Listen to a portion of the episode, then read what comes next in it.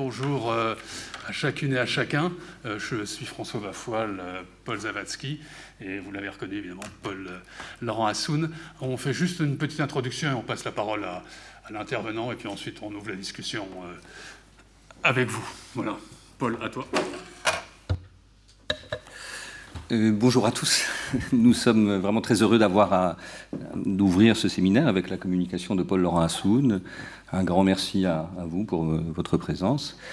Et euh, comme c'est la toute première séance d'un séminaire nouveau, on a jugé utile avec, avec François de, commencer par quelques notes de bas de page vraiment très brèves pour tracer ne serait-ce que quelques perspectives qui, qui feront l'objet on l'espère en tout cas, du travail du séminaire en tant que tel. Un travail du, séminaire qu'on va essayer de mener toute, l'année, bien sûr. Et puis peut-être plus, euh, si nous en éprouvons le, désir. Alors, euh, très rapidement, euh, nous sommes partis d'un triple constat. Le premier, François vous en dira un mot dans un instant, c'est celui de l'affaissement d'un certain affaissement du dialogue entre les sciences sociales et la psychanalyse, dialogue qui avait pourtant été assez vif euh, en France euh, dans les années 70-80, ou jusqu'aux années 70-80. Alors on cite euh, souvent les historiens, mais en réalité la théorie politique, elle, n'était pas en reste, qu'il suffise de, de, songer à Castoriadis, à Claude Lefort, à Miguel Abansour, ou par exemple au point d'appui euh, qu'a constitué la constellation de l'école de Francfort, à laquelle Paul Laurent Assoun avait consacré un, que sais-je en 1987, quelque chose comme ça. Alors, on, parle beaucoup euh, depuis un certain temps du, repli des, identités euh, sur, sur elles-mêmes, mais la clôture des disciplines universitaires sur elles-mêmes n'en témoigne pas moins euh, peut-être d'une forme de morcellement ou euh, d'archipélisation de, de la pensée, pour euh, prendre un terme contemporain, et la coupure d'une bonne partie de la science politique avec la philo est à cet égard aussi significative, je dirais, que l'effacement du questionnement sur le psychisme. Alors, ce qui me conduit précisément au deuxième point, très rapidement, vraiment, à savoir la difficulté peut-être plus forte à l'université en France qu'ailleurs, la difficulté de penser l'articulation du social historique et du psychique. Cette difficulté est ancienne, elle se pose euh, peut-être ou sans doute d'une manière particulière dans les sciences sociales telles qu'elles se sont définies dans l'école française de sociologie, qui par méthode écarte généralement l'étude de la subjectivité, comme celle de la psychologie individuelle. du côté des sciences de l'esprit à l'allemande, Dilthey, Zimmel, Weber, etc., les règles de la méthode prennent appui sur une épistémologie différente, soucieuse de restituer de manière compréhensive les subjectivités, avec néanmoins euh, une ligne rouge ou des lignes rouges tracées notamment par euh, Max Weber à l'encontre de Dilthey, ce que nous pourrons éventuellement prendre le temps de discuter tout au cours du, du séminaire à venir. Alors, je ne fais qu'évoquer ces questions épistémologiques, si vous voulez, pour en venir au troisième point, très, très rapidement. Euh, c'est très simplement que euh, l'assèchement de la discussion euh, entre les sciences sociales et, la psychanalyse semble dommageable, très simplement pour la compréhension du social historique, qu'il s'agisse de l'aujourd'hui ou du passé proche du XXe siècle. Il y a d'ailleurs quelque chose de très paradoxal euh, euh, dans cette situation parce que s'il y a un héritage historique qui nous place devant l'énigme d'un déferlement pulsionnel qui s'accompagne lui-même d'une recomposition du pouvoir des mythes politiques, c'est bien le XXe siècle. Et Cassirer, par exemple, auquel je, fais référence en parlant du pouvoir des mythes, a des pages déchirantes euh, sur son expérience des années 30, quand il décrit ces hommes éduqués, intelligents, honnêtes et, loyaux, qui abandonnent soudain le plus grand des privilèges humains. On les voit, dit Cassirer, cesser d'être des agents libres et personnels pour agir comme des marionnettes. Et euh, ces processus d'abolition du sujet restent à certains égards à penser peut-être également aujourd'hui, surgissant cette fois paradoxalement de l'intérieur des sociétés démocratiques elles-mêmes. Alors sur le versant contemporain, les phénomènes sur lesquels nous avons décidé de nous arrêter euh, cette année se caractérisent tous, je crois, par une forte apparence d'irrationalité et souvent par la présence de la pensée mythique, dont le caractère délirant est, parfois très déconcertant à analyser, bien sûr. Alors, Porin Hassoun avait consacré, euh, il y a quelques années, un article important dans la revue Pensée, euh, rêvée, en 2005, consacré au fanatisme, aux figures de l'âge fermeraille, euh, qui est une notion kantienne qui, qui signifie délirer avec la raison.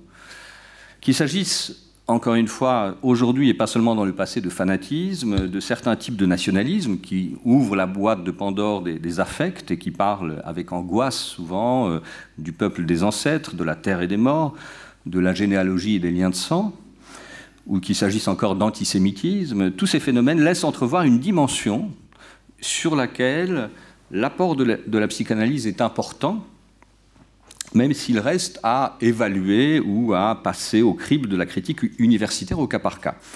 Autrement dit, et je le mentionne au passage, euh, il ne s'agit évidemment pas pour nous de jeter aux orties là où les disciplines universitaires, encore moins l'argumentation censée sur l'expérience historique telle qu'elle a eu lieu. Euh, sur ce plan, il me semble que la critique du positivisme ne peut être que modéré. La torture en Algérie, ça a existé, c'est un fait. Les chambres à gaz ont existé, c'est un fait.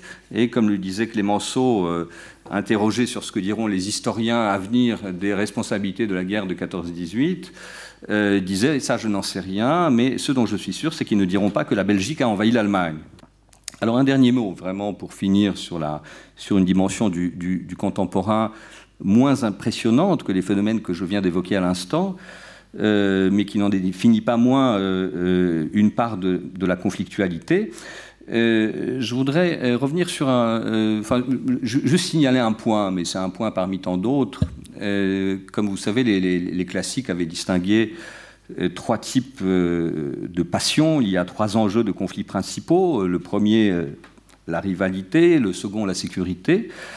Et puis, euh, il, y avait, euh, il y a un troisième type, euh, disons, de conflit autour, noué autour d'enjeux subjectifs de la reconnaissance, qui engage profondément l'identité des personnes. Alors, si ce troisième type de conflictualité, autour de l'intégrité personnelle, de l'individualité des personnes, etc., s'élargit comme il semble le faire dans les sociétés démocratiques, alors, alors dans ce cas, l'apport de la culture portant sur le psychisme individuel sera particulièrement précieux, ce qui constitue une raison supplémentaire, disons, pour reprendre la discussion avec la, psychanalyse et euh, tirer profit de la valeur de, son questionnement. Et on oublie d'ailleurs, et c'est vraiment le dernier point, on oublie peut-être tout simplement trop souvent que le questionnement a une valeur en tant que tel. Merci euh, Paul. Euh, je vais prendre cinq minutes à mon tour. Euh, pour dire que notre interrogation commune à Paul euh, et à moi est née du constat banal, euh, Paul l'a dit dès le début, que les sciences sociales sont de plus en plus réticentes, sinon hostiles, à l'examen de la validité des catégories ou du corpus freudien, et cela à l'inverse de ce qui caractérisa euh, le siècle dernier, le dernier siècle, jusqu'aux années à peu près 1980, enfin ça c'est un peu tranché, lorsque le champ de l'inconscient occupait une place enviée et admirée. Et on peut évidemment, et c'est notre question, euh, se demander pourquoi. Et c'est le fil conducteur finalement de notre séminaire. Et je suis sûr que notre invité euh, nous fournira des, éléments de réflexion tout à fait importants. Est-ce qu'on peut dire la même chose de la discipline de la psychanalyse, qu'elle s'est désintéressée du social historique? C'était ce dont parlait euh, Paul. Encore faudrait-il qu'elle se soit donnée pour objet ce champ de réflexion, mais on verra qu'elle se l'est donnée, elle. Euh, dans la mesure où elle fit, elle fit rarement néanmoins son miel des études de sciences sociales. C'est d'ailleurs, je rappelle, ce qui lui est durement reproché aujourd'hui, où à la critique de sa soi-disant ahistoricité se, se mêlerait celle de son manque d'engagement politique. Je laisse ces remarques pour un examen ultérieur et je reviens à mon propos. Euh, on peut s'interroger sur l'aspect institutionnel finalement de cette euh, absence d'intérêt ou de ce même ce désintérêt des sciences sociales pour la psychanalyse et voir dans les modes de sélection des jeunes chercheurs qui sont euh, strictement invités à se disciplinariser, sinon à se discipliner pour obtenir un poste, une des raisons sans doute qui fait qu'il n'y a plus que les personnes, enfin les chercheurs ou les professeurs âgés ou qui ont atteint un certain niveau euh, dans la carrière pour se préoccuper euh, de, ces, euh, de ces relations pourtant importantes. se disciplinariser, sinon se discipliner pour mieux se conforter à ceux qui sont seuls habilités à leur ouvrir les portes de l'institution. Ce serait un argument suffisant pour ne pas s'approcher de ce champ miné, la psychanalyse, qui revendique d'échapper à tous les autres champs et qui surtout prétend dire la vérité du sujet sur la base de sa liquidation comme sujet volontaire et conscient. Et donc sur la base d'une hypothèse, il faut le répéter, c'est une hypothèse, l'inconscient, dont on ne saurait finalement pas trop quoi en dire. Est-ce que c'est une substance? Est-ce que c'est un processus? Est-ce que c'est une structure? Euh, Gageons là encore que notre collègue Paul-Laurent Assoun saura nous éclairer. Euh, je voudrais rappeler ici, et j'en parlais à Paul-Laurent Assoun à l'instant, ce que disait il y a près de 65 ans William Langer, euh, président de l'Association des historiens américains, lorsqu'il enjoignait ses collègues de se fixer pour tâche de reprendre à leur compte la psychanalyse. The next assignment devait être la prochaine tâche qu'il leur proposait, selon le titre de sa conférence qu'il prononça le 29 décembre 57 et qui est publié dans The American Historical Review de janvier, de, janvier de l'année suivante. Pourquoi s'interrogeait Langer ce dédain à l'égard de la psychanalyse dans le champ de l'histoire, alors qu'elle avait pignon sur rue dans les disciplines telles que la sociologie, l'anthropologie, l'économie? Et pour différentes raisons, notamment parce que tous, c'est ce que Langer dit, pénétrés de Thucydide, les historiens se sont toujours jugés, jugés eux-mêmes d'authentiques psychologues, les seuls à disposer euh, du savoir des motivations collectives, des motivations que Freud avait ancrées dans l'irrationnel et qui, pour cette raison, aux yeux des historiens, faisaient de cet individu un individu totalement extravagant parce que selon eux aussi, la psychanalyse, la psychanalyse était beaucoup trop déterministe et enfermée dans le paradigme euh, du biologique, ne laissant aucune place à l'innovation créatrice, et enfin parce que la preuve était manquante. Les historiens considéraient comme farfelues ces notions de vérité psychologique que Freud énonce dans son ultime ouvrage, ou encore dans ses biographies, celle de Da Vinci ou celle de Dostoïevski. Euh, à l'époque, les Américains n'avaient pas connaissance, nous non plus, de l'ouvrage sur euh, Woodrow Wilson. Pourtant, Langer montrait à l'appui de son appel que les grandes épidémies du Moyen Âge, il en avait fait son propre champ de recherche, comme la peste, la mort noire, mais aussi la syphilis et aussi d'autres graves maladies, on ne parlait pas alors de pandémie, étaient compréhensibles en mobilisant les dimensions proprement culturelles, par-delà la ruine des échanges commerciaux, la paupérisation croissante, les phénomènes de dépopulation effrayante et ce subséquent de désurbanisation que ces maux entraînaient. Ces dimensions culturelles, selon Langer, étaient celles de l'angoisse collective que traduisaient les danses de mort qui se répandaient partout en Europe dans les églises et elles allaient constituer l'imaginaire médiéval jusqu'à imprégner Luther et l'esprit de réforme en faisant de la culpabilité et de l'autocontrainte, mais j'emprunte ce mot à Elias, le moteur de l'histoire en train de se faire.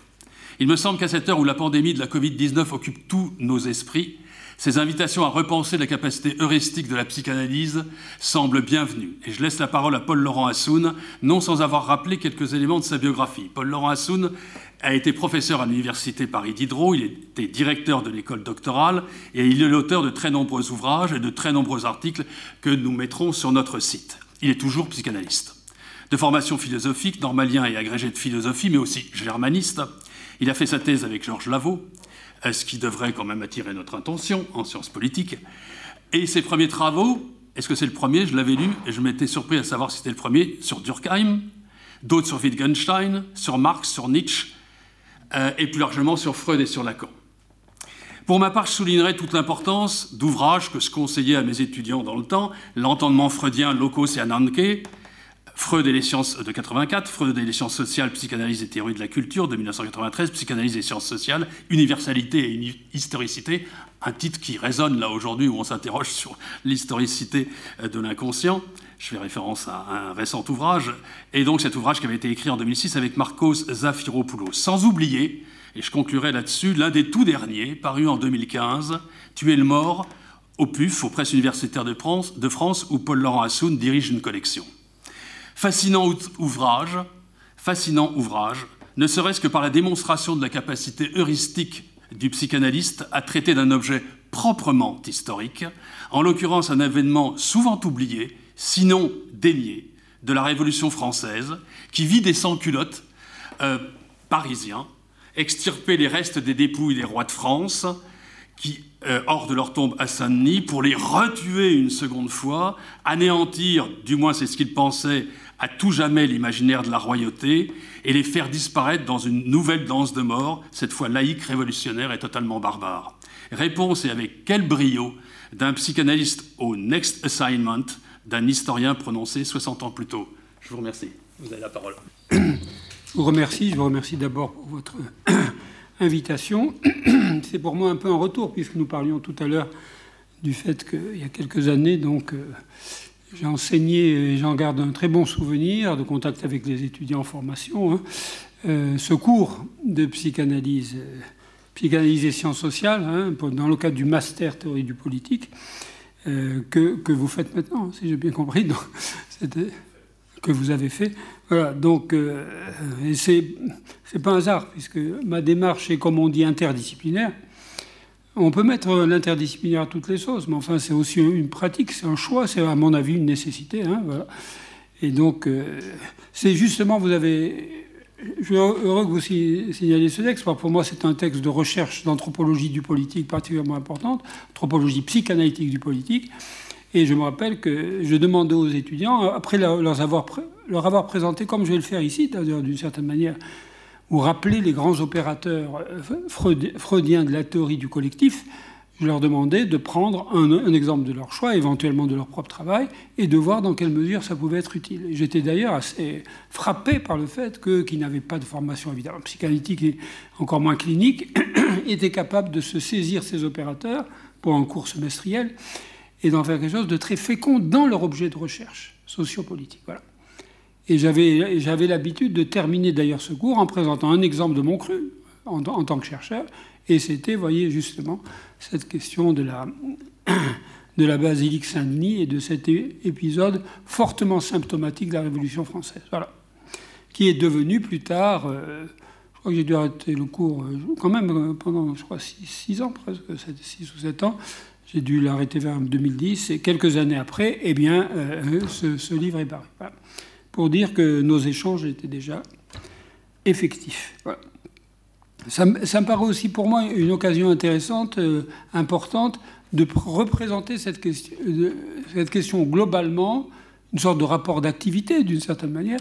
D'abord pour ceux d'entre vous qui ne sont pas du tout familiarisés, ça peut arriver, avec la question de la psychanalyse ou euh, l'anthropologie analytique l'a représenté, et puis pour ceux qui sont déjà familiers, là, et pour moi-même d'ailleurs, de faire une sorte de bilan. Euh, voilà. Je fais toujours travailler, euh, oui, émérite, ça veut dire euh, continuer à être professeur, mais seulement pour diriger les thèses en cours, hein, hein, ce que je fais avec un grand intérêt à Paris 7. Mais bien sûr, j'interviens dans toute une série de séminaires, pas seulement analytiques, mais interdisciplinaires notamment à la maison Sugère, euh, donc à. La maison des sciences de l'homme. J'aurai l'occasion de parler d'ailleurs de quelques exemples de recherche. Alors je me disais comment présenter les choses de façon globale, un peu à la première personne, hein, parce qu'il faut toujours parler de son désir de recherche. Bon, voilà. Euh, je ne vais pas accabler avec une trop longue partie euh, biographique, de biographie intellectuelle, mais d'origine, je suis, si je peux dire, euh, philosophe. Euh, voilà. Je suis parti de la philosophie. Euh, au tout début, j'étais encore pratiquement étudiant, mais dans les, années 70, en tout cas j'étais en formation, dans les années 70, vous l'avez très bien rappelé, il y avait cette dynamique interdisciplinaire des sciences de l'homme. Hein. Il y avait cette relation telle que, pour moi, étant philosophe, j'étais parti de là. Hein. Je voulais présenter, j'avais un idéal un peu encyclopédique qui explique symptomatiquement le fait que je me déplace dans les champs hein, variés, hein. mais quand même, le, centre était. Ce que j'ai gardé de ma formation philosophique, un point important, euh, qui est la problématisation. Voilà. Au-delà de l'inventaire, au niveau de la thématisation, pouvoir se faire lever un questionnement rigoureux, c'est absolument essentiel pour la problématique de recherche. Et je dois ma formation philosophique ce pli-là. Mais à partir de là, euh, c'est vrai que systématiquement, j'étais à l'ENS, je pouvais me permettre, euh, j'avais du temps pour aussi pour descendre un peu dans les, sciences de l'homme, et j'ai fait systématiquement des études, effectivement, d'histoire, bon, de, de sciences politiques à la Fondation nationale des sciences politiques. Hein. C'est là que j'ai rencontré Georges Lavaux, et qui, bon, une personnalité vraiment très attachante voilà, dans le champ de, la politicologie. Mais euh, j'ai été amené à faire trois, thèses. Hein. Bon, voilà, une thèse d'état de, sciences politiques avec Lavaux, mais aussi euh, avec Hoffman à l'époque une, thèse de philo, et puis une habilitation à diriger des recherches en psychologie. Je rappelle ça parce que euh, voilà, l'idée c'était d'intégrer ces dimensions et euh, ce n'était pas du nomadisme, c'était au contraire, euh, peut-être avec toujours l'idéal encyclopédique qui me tenaillait, mais enfin, mon idée, c'était d'ailleurs une idée générale à l'époque. On ne peut pas faire un cours de philosophie si on n'est pas familiarisé avec l'ensemble des secteurs spécialisés. Sinon, on tombe dans une certaine rhétorique qui pourrait être éventuellement intelligente et insuffisante. D'où j'ai gardé depuis euh, vraiment ce souci du matériel spécialisé et de la référence au réel. Bien sûr, la psychanalyse a en même temps tout remanié sans changer mon désir du départ, hein. euh, puisque à partir de là, euh, évidemment, ayant une expérience analytique personnelle, ensuite, je suis devenu analyste sans jamais euh, renoncer à l'ambition de recherche. Voilà, ça c'est un point qui me paraît intéressant. Qui me paraît très très intéressant, c'est dans, dans, une même semaine, enfin très, ça c'est très très concret dans, dans la pratique, entendre des, entendre des patients, comme on dit, des analysants, hein, patients ça fait un peu trop médical, des analysants, mais euh, enseigner, euh, qui pour, moi vraiment l'enseignement et la formation sont absolument essentiels. Je, garde un très bon souvenir de Paris 7 de, de ce point de vue. Hein. Et puis effectivement, à partir de là, euh, formation-recherche, je ne vois pas comment on pourrait séparer les deux, puisque transmettre vraiment, c'est être en train de chercher, de, repartir sans arrêt des fondements euh, dont, euh, dont on se croit assuré à travers, à travers évidemment le questionnement commun. Sinon, bon, je veux dire, la recherche, c'est ça. Je dis ça parce que parfois, euh, la recherche est présentée comme un moment de, élitiste et puis on, transmet le reste. Non, c'est vraiment, les deux sont, en tout cas pour moi, extrêmement liés. Euh, à Paris 7, j'ai participé à la formation, non pas d'analyste, hein, mais de psychologue clinicien dans les institutions. Mais j'ai enseigné la, la, psychopathologie et la psychanalyse. Voilà. Alors, c'est dans ce contexte que, progressivement, à partir de centres d'intérêt euh, quand même très, très divers, mais me semble-t-il orientés par une même problématisation, que je vais évoquer justement aujourd'hui, eh bien, euh, je me suis retrouvé représentant dans l'école doctorale de cette direction, de cet axe de recherche euh, qui, porte un nom, anthropologie psychanalytique. anthropologie psychanalytique. Je voudrais dire quelques mots, évidemment, de cette expression, qui n'est pas forcément une expression idéale, parce qu'elle comporte certaines ambiguïtés dont je vais, que je vais évoquer, mais il faut l'assumer. Bon. Euh, alors, c'est là où nous avons eu l'occasion, euh, euh, à l'époque avec Marcos Efiropoulos, dans les années 1990, de créer une unité, une unité de recherche associée, une UMR, hein, une unité mixte de recherche, CNRS, Université Paris 7. Ça a été quand même un événement, en tout cas historique pour nous, un peu pour la discipline quand même, puisque pour la première fois, il y avait une, dans notre participation à l'école doctorale de Paris 7, qui était diverse, n'est-ce pas il s'agissait de faire se représenter le rapport, euh, c'est le thème du séminaire, hein, entre psychanalyse et sciences sociales. Hein. Ce, qui, pouvait être vu chez certains psychanalystes comme quelque chose euh, un peu distant quand même, et du côté des sciences sociales, euh, avec un certain nombre de complexités. Donc nous avons assumé ça. Hein, voilà. Et il y a eu un DEA, un, un diplôme d'études approfondies, spécialité anthropologie psychanalytique qui a été créée. Tout ça au début des années 2000. Voilà. C'est dans aussi ce contexte que j'ai enseigné à Sciences Po comme représentant de cet axe de recherche. Bon, voilà. donc, euh, voilà. C'est aussi dans ce contexte que euh, j'ai bien sûr rencontré l'école de Francfort. Hein. Euh, on ne peut pas dire que je parle encore beaucoup de l'école de Francfort, mais pour moi, c'est un acquis. Hein c'est un acquis. Et c'est vrai que j'ai un grand plaisir à entendre que pas mal d'étudiants d'histoire, sciences politiques se sont servis du que sais-je, tentative en 128 pages d'une synthèse d'une énorme production théorique de l'école de Francfort, de la théorie critique de l'école de Francfort, Parce que, oh, vous voyez, c'est logique. J'avais trouvé à l'époque dans l'école de Francfort, au moment où quand même en France on commençait à en parler, euh, il y en avait d'autres, bien sûr, Jean-Marie Vincent, etc., qui, parlaient de, l'école de Francfort, mais avec Gérard Rolléon, on avait à l'époque euh, écrit ce, petit livre euh, chez Payot, Marxisme et théorie critique, je m'intéressais beaucoup au marxisme. Et, bon. Et bon, voilà, donc il y a eu des échanges tels qu'à partir de là, l'école de Francfort, pour moi, c'était, enfin, tout à fait représentatif d'une école euh, comme on, les trouve, comme on en trouve plus, il faut bien dire. Hein. C'est-à-dire qu'il y avait un projet critique, critique pas au sens de négatif, mais bien entendu d'élaboration critique nourrie de philosophie, idéalisme allemand en ce qui concerne l'école de Francfort, hein, de sociologie, d'ethnologie. Ça correspondait à notre équipe de recherche, hein, dans laquelle nous avions des gens qui étaient aussi des ethnologues de terrain, qui étaient des, philosophes ou anciens philosophes, des sociologues et des analystes. Voilà quelle est la manière de répondre au grand appel, je présente m'amusant un peu comme l'équivalent de l'appel du 18 juin au plan, au plan épistémologique, celui de Sigmund Freud en 1913, dans sa préface à Totem et Tabou, où il appelle, il enjoint les psychanalystes, n'est-ce pas, euh, de euh, travailler avec les sciences euh, sociales. Hein. Il les nomme hein, l'ethnologie, c'est vrai, plus l'ethnologie que la sociologie dans l'esprit de Freud, mais la sociologie aussi. Hein. toute la question du enfin, de la théorie du folklore, n'est-ce pas Et donc la linguistique. Voilà. On ne peut pas dire globalement, c'est bien connu des analystes, mais que les analystes et que le mouvement analytique ait répondu véritablement à cet appel. Je le dis clairement. Ce qui a d'ailleurs donné à notre équipe de recherche un côté engagement militant au meilleur sens du terme, hein, surtout pas idéologique. Euh, en tout cas, dans la recherche, il faut bien les séparer, mais vraiment euh, cet engagement euh, qui fait qu'il y avait une nation dans cette équipe de recherche. À mon avis, une équipe de recherche qui tient, c'est là où il y a un objet véritablement commun. Et c'était ça.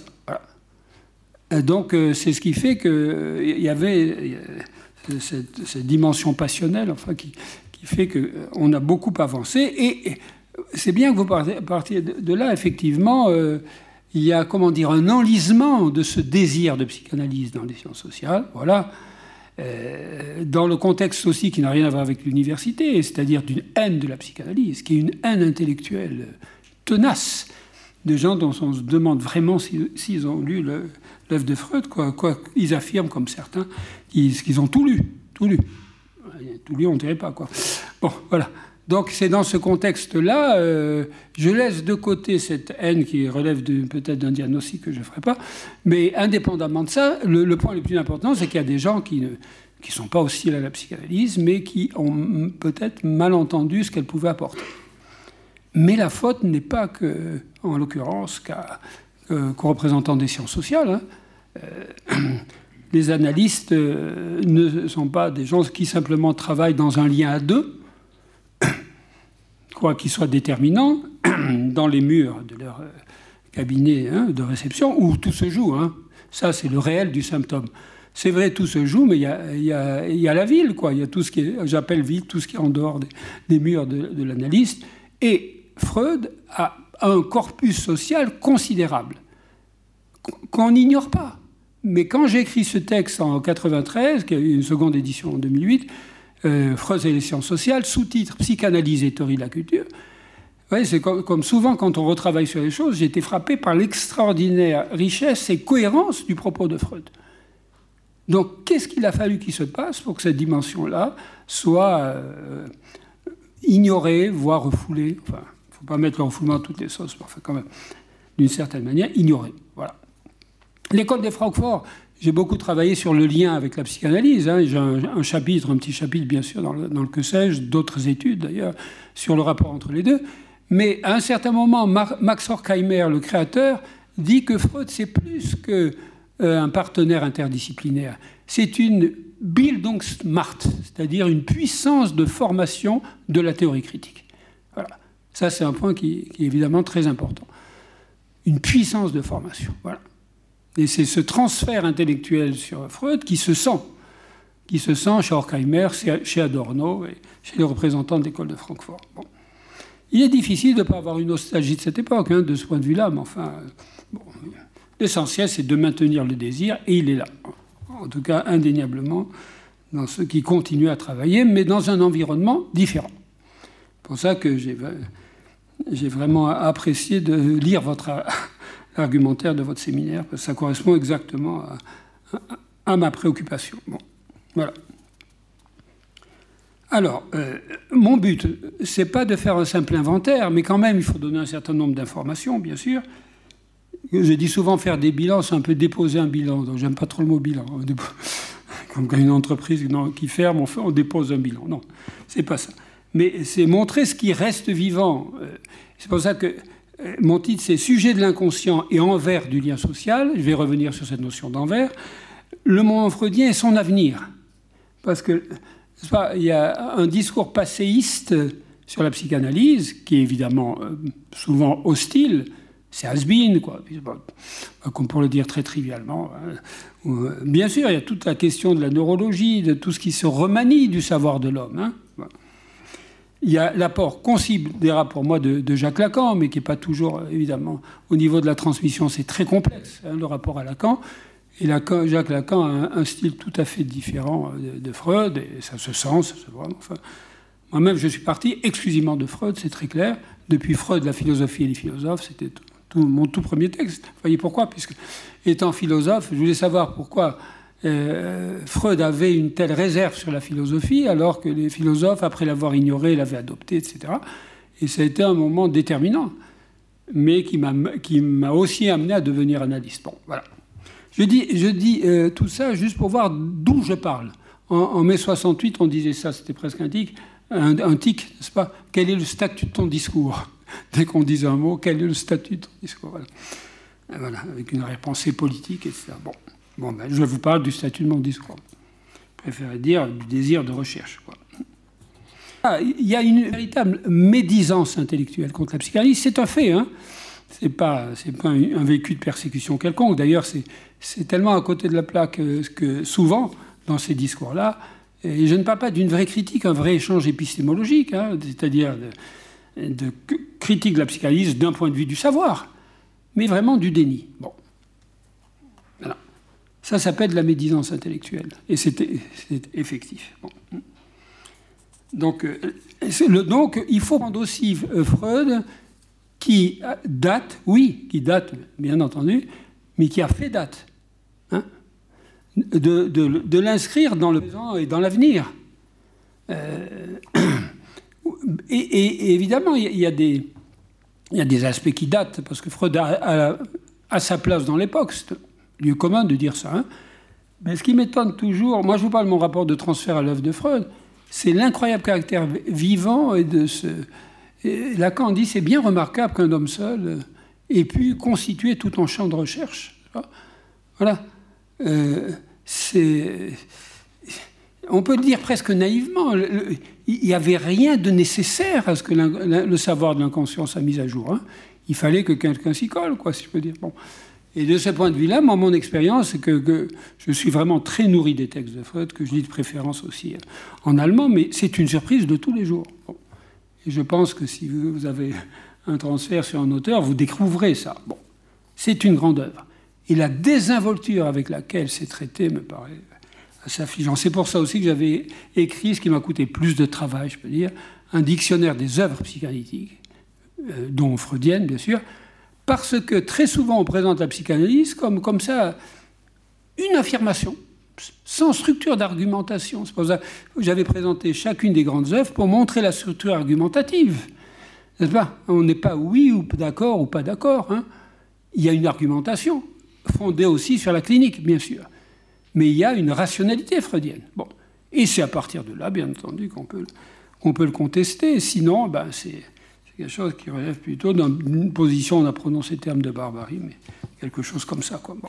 Mais je vais y revenir, c'est un, certain esprit du temps euh, qui, quand même, euh, fait de, comme certains d'ailleurs philosophes et sociologues ont dit, qui font du ressentiment une véritable passion sociale à l'ordre du jour. Hein. Alors voilà, j'ai présenté les choses de façon suivante. D'abord, rappeler les fondements, les fondations de ce qu'on appelle l'anthropologie psychanalytique, telle que je la conçois. Hein. Et puis, euh, dans un deuxième temps, je présenterai quelques objets significatifs. Hein. Euh, et peut-être à partir de là, je ne sais pas s'il peut y avoir une collaboration, un échange, peut-être, ça serait intéressant d'avoir votre point de vue, mais voir s'il n'y a pas une possibilité, effectivement, qu'on aille plus loin sur ces objets qui sont à l'ordre du jour. Là, on n'est plus dans les années 70, ce qui est tout à fait présent. Voilà. Parce qu'un champ de recherche, tous les chercheurs le savent, y compris à Sciences Po, c'est une problématisation et des objets. Bon. Une belle problématisation sans objet, ça vaut rien. Bon. parfois, la question, c'est comment est-ce qu'on peut lier une clinique du sujet qu'on entend hein, dans l'écoute analytique euh, et avec euh, une, problématique de recherche. Je dirais tout de suite que moi, ce qui m'a fasciné comme, euh, je ne sais pas si je peux dire ex-philosophe, c'est précisément dans le savoir freudien cette idée qu'il y a une pensée dans le symptôme. Hein. Mais on a un sujet tout à fait particulier qui est un sujet divisé. Voilà. Et c'est ça que nous soignons, entre guillemets. C'est un sujet qui a un certain rapport implacable à la vérité, à sa vérité, mais qui ne peut pas la penser, qui reste divisé, par rapport à sa vérité, et ça produit un symptôme. Ce qui fait que le symptôme n'est pas un symptôme, il faut quand même le rappeler, au sens médical, quand il y a une dysfonction, une inflammation, on est bien content de trouver évidemment un médecin qui nous explique euh, ce qui ne va pas dans le fonctionnement de l'organe. Non, c'est la vérité du sujet qui est cause de son symptôme en analyse. Voilà. Et là, Freud l'a montré en long, en large, et Lacan l'a dit de façon encore plus directe, plus radicale. Il y a un côté radical chez, chez Lacan, un peu provocateur, mais enfin, voilà, la vérité cause du symptôme. Mais quelle vérité? Pas la vérité majuscule, hein la vérité auquel le sujet se, confronte. Juste pour dire que, euh, voilà, la philosophie et la psychanalyse sont deux pratiques très différentes, euh, mais euh, il n'empêche que la question de la vérité se trouve engagée, et la question du savoir.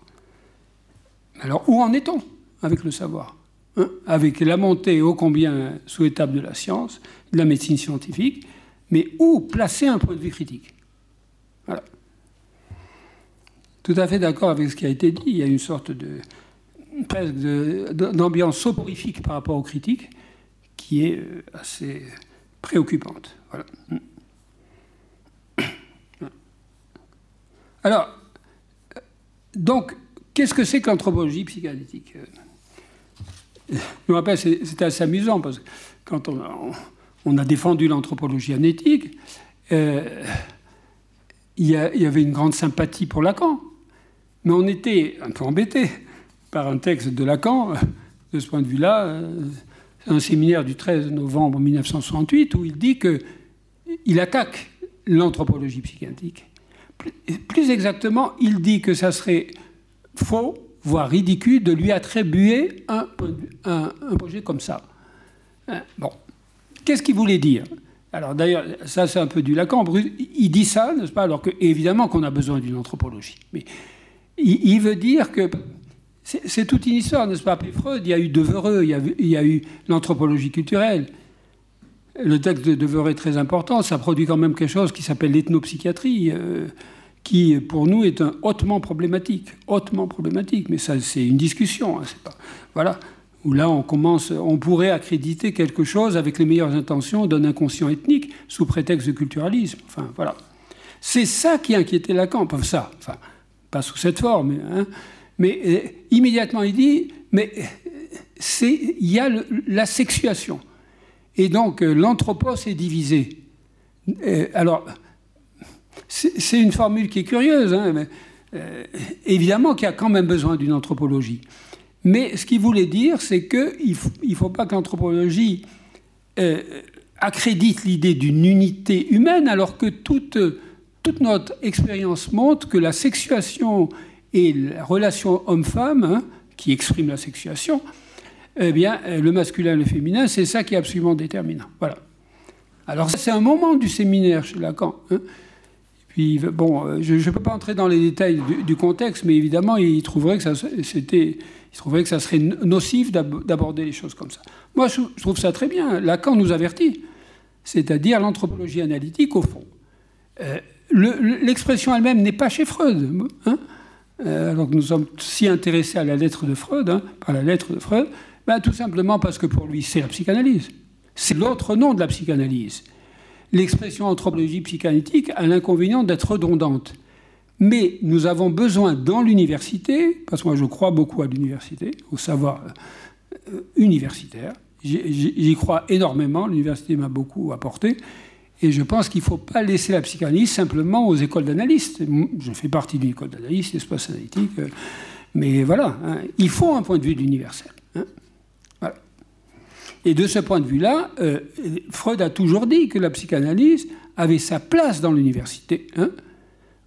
C'est bien Freud, il dit en même temps qu'elle pourrait s'en passer, mais qu'elle a en même temps sa place.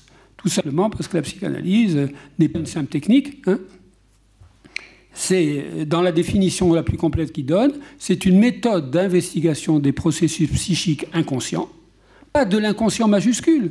Il y a des tas de gens qui parlaient d'inconscient avant Freud, plus ou moins bien. Enfin, ils en parlaient, le, le romantisme, Edouard von Hartmann, etc. Non, ce que Freud étudie, ce sont les processus psychiques inconscients, voilà, qui sont articulés à la dimension sexuelle, euh, ce qu'il appelle la dimension psychosexuelle, qui n'est pas le sexe biologique, bien sûr. Enfin, c'est des bases hein, que je suis obligé de rappeler, mais bien sûr, peut-être qu'on en reparlera pour, l'expliciter. Bon. À partir de là, euh, un, c'est ça, c'est une méthode d'investigation des processus psychiques inconscients. Pour lui, c'est une psychologie scientifique. Bon. Sauf que la psychologie scientifique avait oublié l'inconscient, il y introduit. Hmm. Mais le discours de la science est inhérent au projet freudien les critiques de Freud pensent que c'est quelqu'un qui brusquement s'est fait passer pour, comme ayant une idée de génie, mais pas du tout. Freud est directement lui de la, de la formation scientifique médicale. À un certain moment, il se heurte à un réel qu'il n'a pas laissé passer. Voilà. Hein. Et c'est comme ça qu'il a dû accoucher de ce savoir neuf auquel nous devons beaucoup. Hein. Mais, mais ce n'est pas une idée de génie, c'est pas. Hein, voilà. Et toutes les critiques, d'ailleurs, partent de ce principe, de cet arbitraire de la subjectivité freudienne. C'est que j'avais écrit un petit livre sur le, que sur le freudisme. Vous savez, quand on dit c'est très très freudien, ça.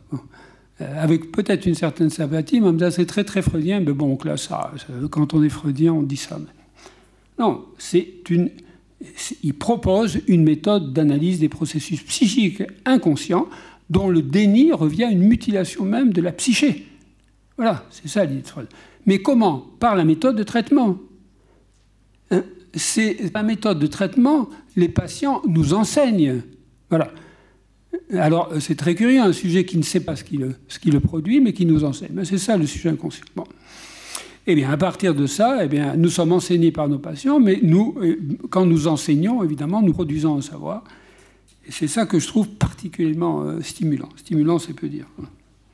Et troisièmement, dit Freud, voilà, n'oublions jamais ça, quand je me dis le mot psychanalyse, une méthode d'investigation des processus psychiques, une méthode de traitement des troubles névrotiques, je laisse la question psychopathologie complexe, névrose, psychose, et aussi une série, dit-il, de conceptions psychologiques qui, avec le temps, peuvent, être, euh, euh, peuvent former une science nouvelle. Voilà, il n'en dit pas plus. Science assurément très particulière, et euh, c'est pas un hasard si j'avais commencé aussi par un texte qui s'appelait L'épistémologie freudienne.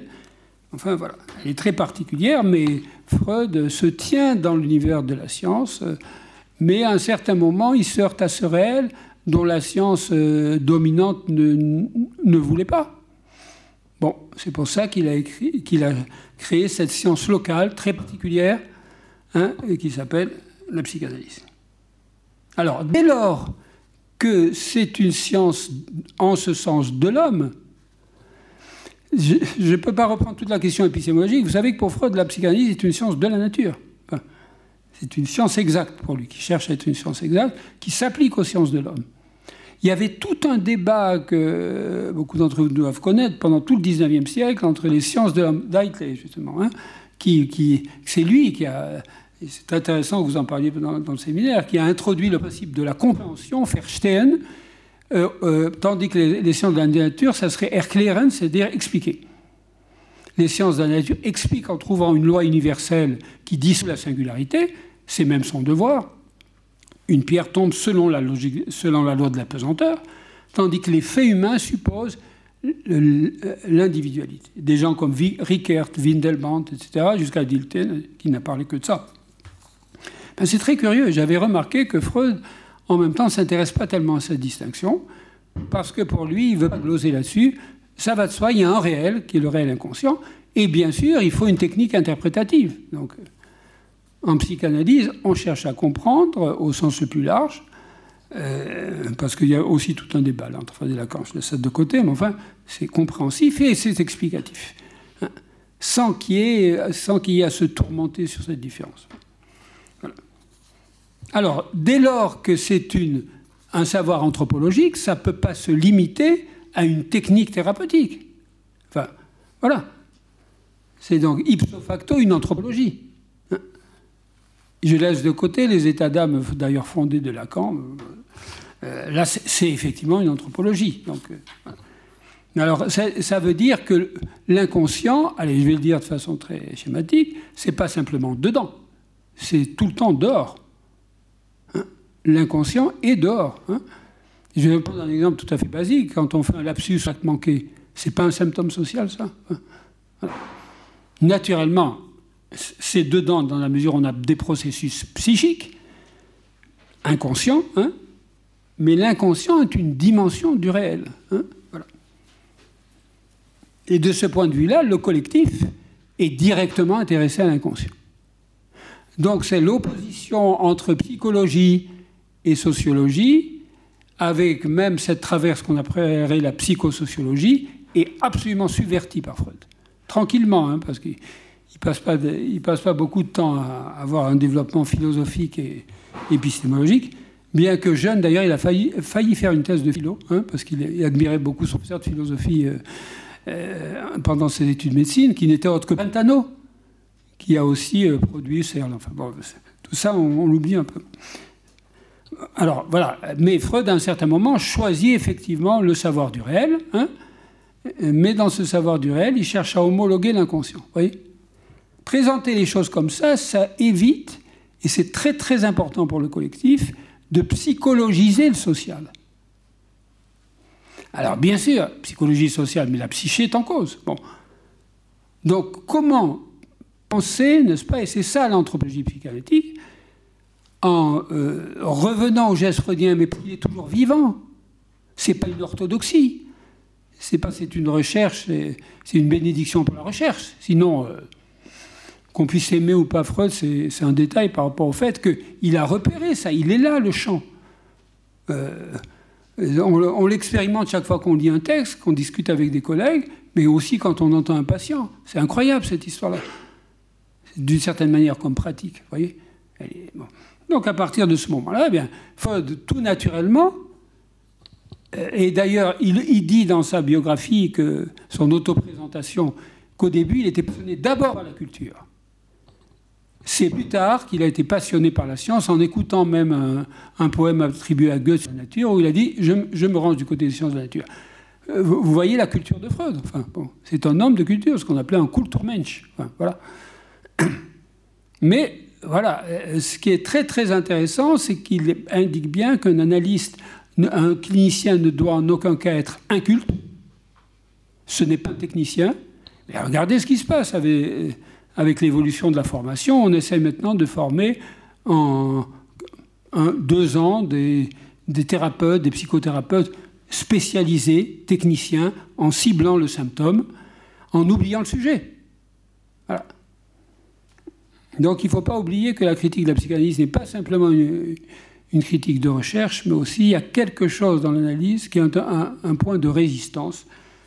Euh, qui doit, nous effrayer, c'est peut-être même bon signe dans un sens. Bon. Enfin, ça pose évidemment une question de rendre visible la psychanalyse. Donc un analyste-chercheur doit transmettre et expliquer exactement ce dont il s'agit. Alors, c'est là où Freud, bien sûr, en 1911, commence ce texte incroyable qui s'appelle Totem et Tabou. Incroyable quoi Parce que c'est un analyste qui parle, c'est un médecin, j'allais dire presque un ancien médecin, hein, mais qui, est analyste, hein, donc qui a affaire aux, symptômes. D'ailleurs, il parle de la phobie des enfants dans ce texte. il parle des, névroses obsessionnelles, et il va faire un travail incroyable qui a à peu près la valeur d'une thèse euh, d'ethnologie. C'est-à-dire qu'il faut, il faut voir ça, il a absorbé une masse de l'ethnologie, bien sûr, de son temps, avec certains préjugés de son temps sur l'évolutionnisme, etc. Bon, alors que après, on a eu le diffusionnisme, etc. Donc c'est vrai que c'est enraciné dans l'ethnologie du temps. Hein mais il va chercher, on n'oserait plus les appeler des primitifs, mais il va faire un parallèle incroyable, incroyable, extrêmement convaincant du point de vue clinique et ethnologique, mais ça il faudra parler longuement, entre effectivement la psychologie euh, originaire, archaïque, hein, et d'autre part le névrosé moderne. Voilà. Et il va trouver donc, et c'est dans ce sens que c'est le plus intéressant et pertinent, il va trouver chez le névrosé moderne des traits de fixation, notamment des traits animistes, une mentalité animiste. Freud parle beaucoup de l'animisme qui pour lui est la, première grande philosophie humaine, c'est-à-dire qui consiste à attribuer des, euh, intentions aux forces, aux esprits. Quoi, hein. L'animisme a été bien sûr dépassé, sabré par la science. Oui, mais cette mentalité animiste que certains euh, peuples anciens nous montrent, on les retrouve au cœur même du sujet moderne. Voilà. Donc, euh, je ne vais pas parler plus longtemps de totem et tabou, mais oui, en arrive à accoucher d'une incroyable, hypothèse et, invérifiable, comme quoi, euh, à un certain moment, n'est-ce pas, euh, comment, l'humanité rentrait dans la culpabilité? Parce que c'est un point dont, la modernité ne veut plus. Hein. La, la, culpabilité, c'est pas constructif. Ben oui, mais nous, on a affaire à des sujets couples. Et pas simplement par préjugé social, quoique bien sûr, ça réinterroge le rapport entre l'environnement social et le sujet. Hmm. Alors Freud en arrive à poser qu'à l'origine, euh, bon, quand on n'a pas l'hypothèse euh, du originel ou d'autres hypothèses religieuses et mythologiques, il, se représente cette image, n'est-ce pas, d'un d'or primitif, hypothèse darwinienne, etc. Bon, qui, fait qu'à un certain moment, n'est-ce pas, ce, de la horde aurait été mis à mort et euh, les fils révoltés auraient mis à mort le, père et ensuite auraient fondé leur propre famille. Et dans leur propre famille, ils trouvent des petits, des fils qui veulent tuer le père fantasmatiquement, qui est le complexe d'Oedipe. C'est un trajet incroyable. C'est quelque chose qui est hautement discutable dans la justement dans le positivisme immédiat, encore que beaucoup d'ethnologues réputés, euh, Kreber et les autres, enfin à l'époque, ont, apprécié le texte de Freud, hein. justement en voyant bien qu'il y avait un effort scientifique pour, pour donner la clé universelle du savoir de l'homme, mais pour montrer ce que l'expérience clinique du sujet pouvait apporter au savoir de l'homme. Dès lors, il attire un fil rouge ce qui nous paraissait toujours très important euh, dans l'équipe de recherche dont, je m'occupais, n'est-ce pas, c'est, de ne pas considérer que c'est une brillante élucubation euh, qui a aussi des intérêts cliniques. Euh, ce n'est pas simplement un texte, c'est véritablement un discours de la méthode. Un véritable discours de la méthode, de cette, ce va-et-vient permanent entre les deux. c'est-à-dire, si on veut, l'individuel et le collectif. Voilà pourquoi je définis l'anthropologie analytique non pas du tout comme une psychologisation au moyen du savoir freudien du collectif, ce qui, est, serait catastrophique, car toutes les sciences sociales maintiennent cette autonomie du social. Sauf que c'est un diagnostic, c'est enfin un diagnostic en tout cas qui permet de fonder une discipline spécifique, c'est qu'on ne peut pas travailler le collectif proprement dit avec toutes les ressources du savoir de, l'homme, des sciences de l'homme, si on n'implique pas l'envers, l'envers de ce, de déterminisme social, institutionnel, etc. Voilà. Sinon, euh, c'est pas que c'est un supplément, je dis parfois c'est un supplément d'âme inconscient, mais ça sert à rien. Si c'est pour mettre une pincée de freudisme ou savoir inconscient, mais c'est complètement stérile. Par contre, on démontrait sur des objets de recherche qu'il y a des actes historiques, sociaux déterminants qui sont inintelligibles sans en place non pas un complément psychosociologique, mais véritablement le réel inconscient. Alors c'est là où effectivement euh, j'en parlais aux, étudiants de, ce, de cet exemple qui m'avait, depuis des, années, quand même fasciné, c'est-à-dire comment au cœur même de la Révolution française, euh, qui, est un moment absolument stupéfiant de l'histoire de l'humanité. Hein, voilà. C'est quelques années euh, déterminantes. Parmi tout ce qui s'est passé, eh bien, il y a eu cet événement, c'est-à-dire en 1793, un certain Barrère fait un discours là. Hein, il parlait très bien, Barrère, mais il explique qu'il euh, faut faire quelque chose contre les rois morts. Hmm. Et notamment, l'exécution de Louis XVI fait que les rois morts sous terre commencent à angoisser. Réellement. Hein voilà. c'est quoi que je dirais avec, le, vocabulaire euh, psychanalytique. C'est une véritable angoisse. Donc, ils, ne disent pas il faut tuer les rois.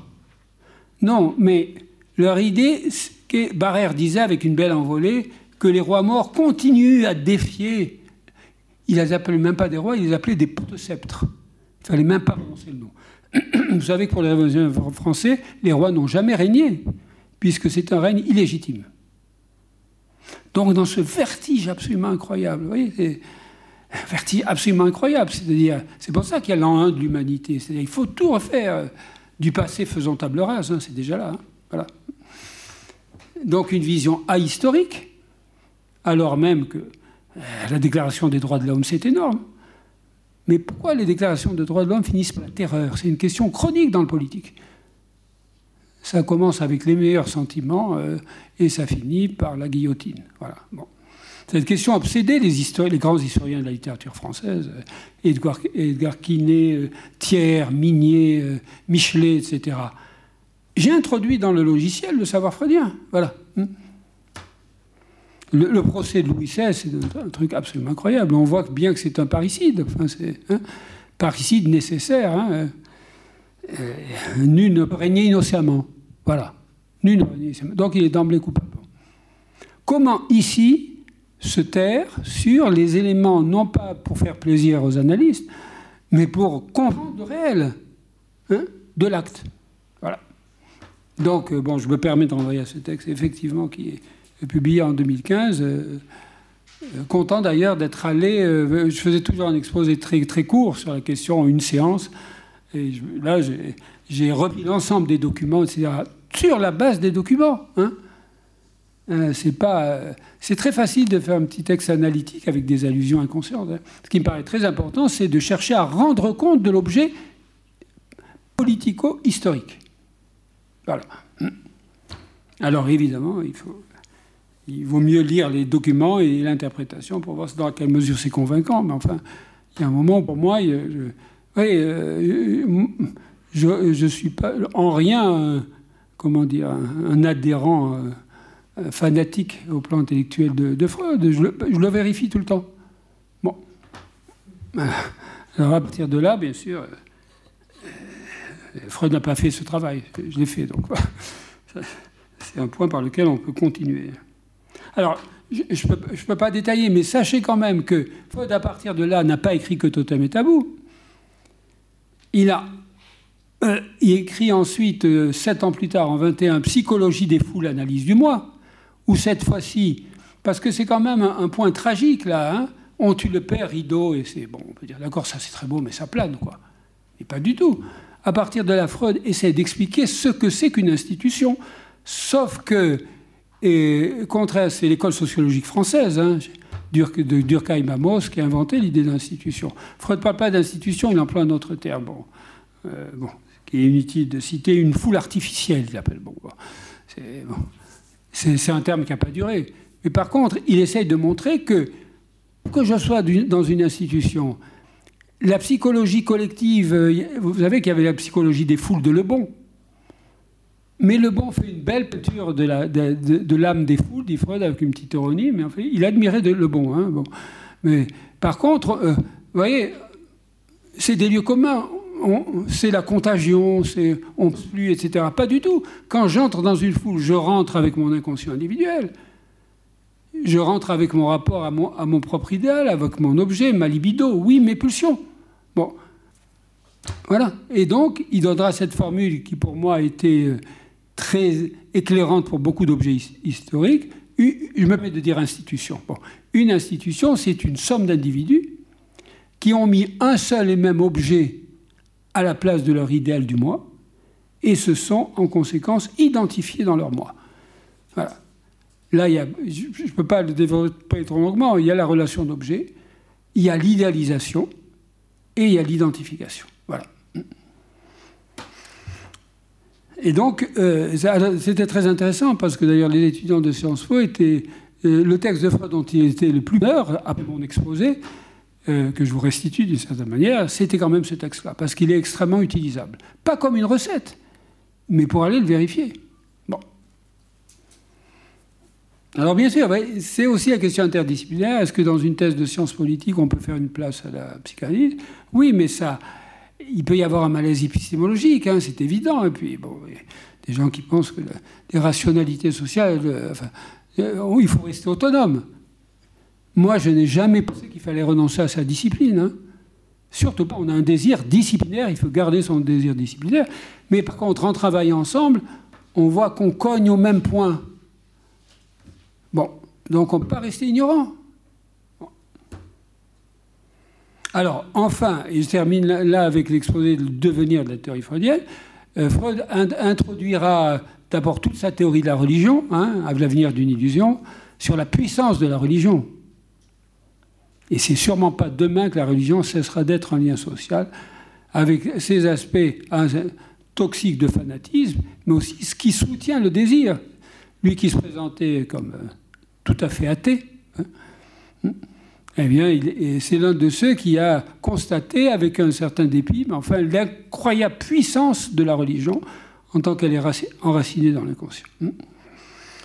Mais voilà, ensuite, euh, bon, à l'avenir du en 1927, et ensuite, il en arrive, euh, il en arrive, je laisse de côté Moïse et le monothéisme qui complète, à malaise dans la culture. Voilà. Alors, c'est très intéressant parce que Freud, euh, je ne vais pas trop charger l'exposé, évidemment parce qu'il faudrait définir ces notions, mais au fur et à mesure que Freud développe sa théorie qu'il appelle la métapsychologie, bon, voilà, c'est un mot un peu spécial, eh bien, il va la vérifier du côté du social. Pour simplifier totem et tabou, il n'y avait pas encore l'idée de narcissisme. À partir du moment où il produit le narcissisme, il comprend mieux ce que c'est que l'idéal dans l'inconscient. Et du coup, il comprend mieux ce que c'est qu'une foule. Quand il introduit quelque chose de très complexe, qui est très difficile à exposer de façon rapide, mais qui est la pulsion de mort, et ce type de l'agressivité, il remet à jour sans arrêt sa copie, comme un chercheur. À ce moment-là, il montre que la culture, Freud était un passionné de culture, il pense qu'il y a un malaise de la culture, mais qu'on n'a rien de mieux que, la culture. Le freudisme n'est pas un irrationalisme, il parle tout le temps de mais à aucun moment il, cesse d'avoir cette position rationnelle, vous voyez Donc, à partir de là, eh bien, il va montrer que la culture est quelque chose qui renvoie à la fois aux pulsions de vie, aux pulsions de mort, euh, que d'une part, euh, pourquoi c'est si important pour nous la culture, le savoir euh, hein, C'est la vie, quoi. Enfin, hein. Mais en même temps, il y a des forces de déliaison très puissantes. Je, ne peux être qu'allusif là, mais notamment notre surmoi, qui est une instance culturelle, c'est en même temps une, instance qui peut être travaillée par, une pulsion de, de destruction. Bon. Parce qu'il tire ça de la théorisation de la clinique de l'inconscient hein, grâce à ses patients. Mais est-ce qu'il faut s'arrêter là en disant on est dans le collectif, c'est autre chose Non. Puisque ces forces qui renvoient enfin, à l'érotisme de la libido, qui renvoient au narcissisme, qui renvoient à la pulsion de mort, travaillent très puissamment le collectif. Voilà. Donc, quand on dit pourquoi tant de haine face au totalitarisme, face au terrorisme, c'est quand même d'une naïveté extrême, enfin compréhensible, par rapport à ce qu'on sait de la haine dans l'inconscient.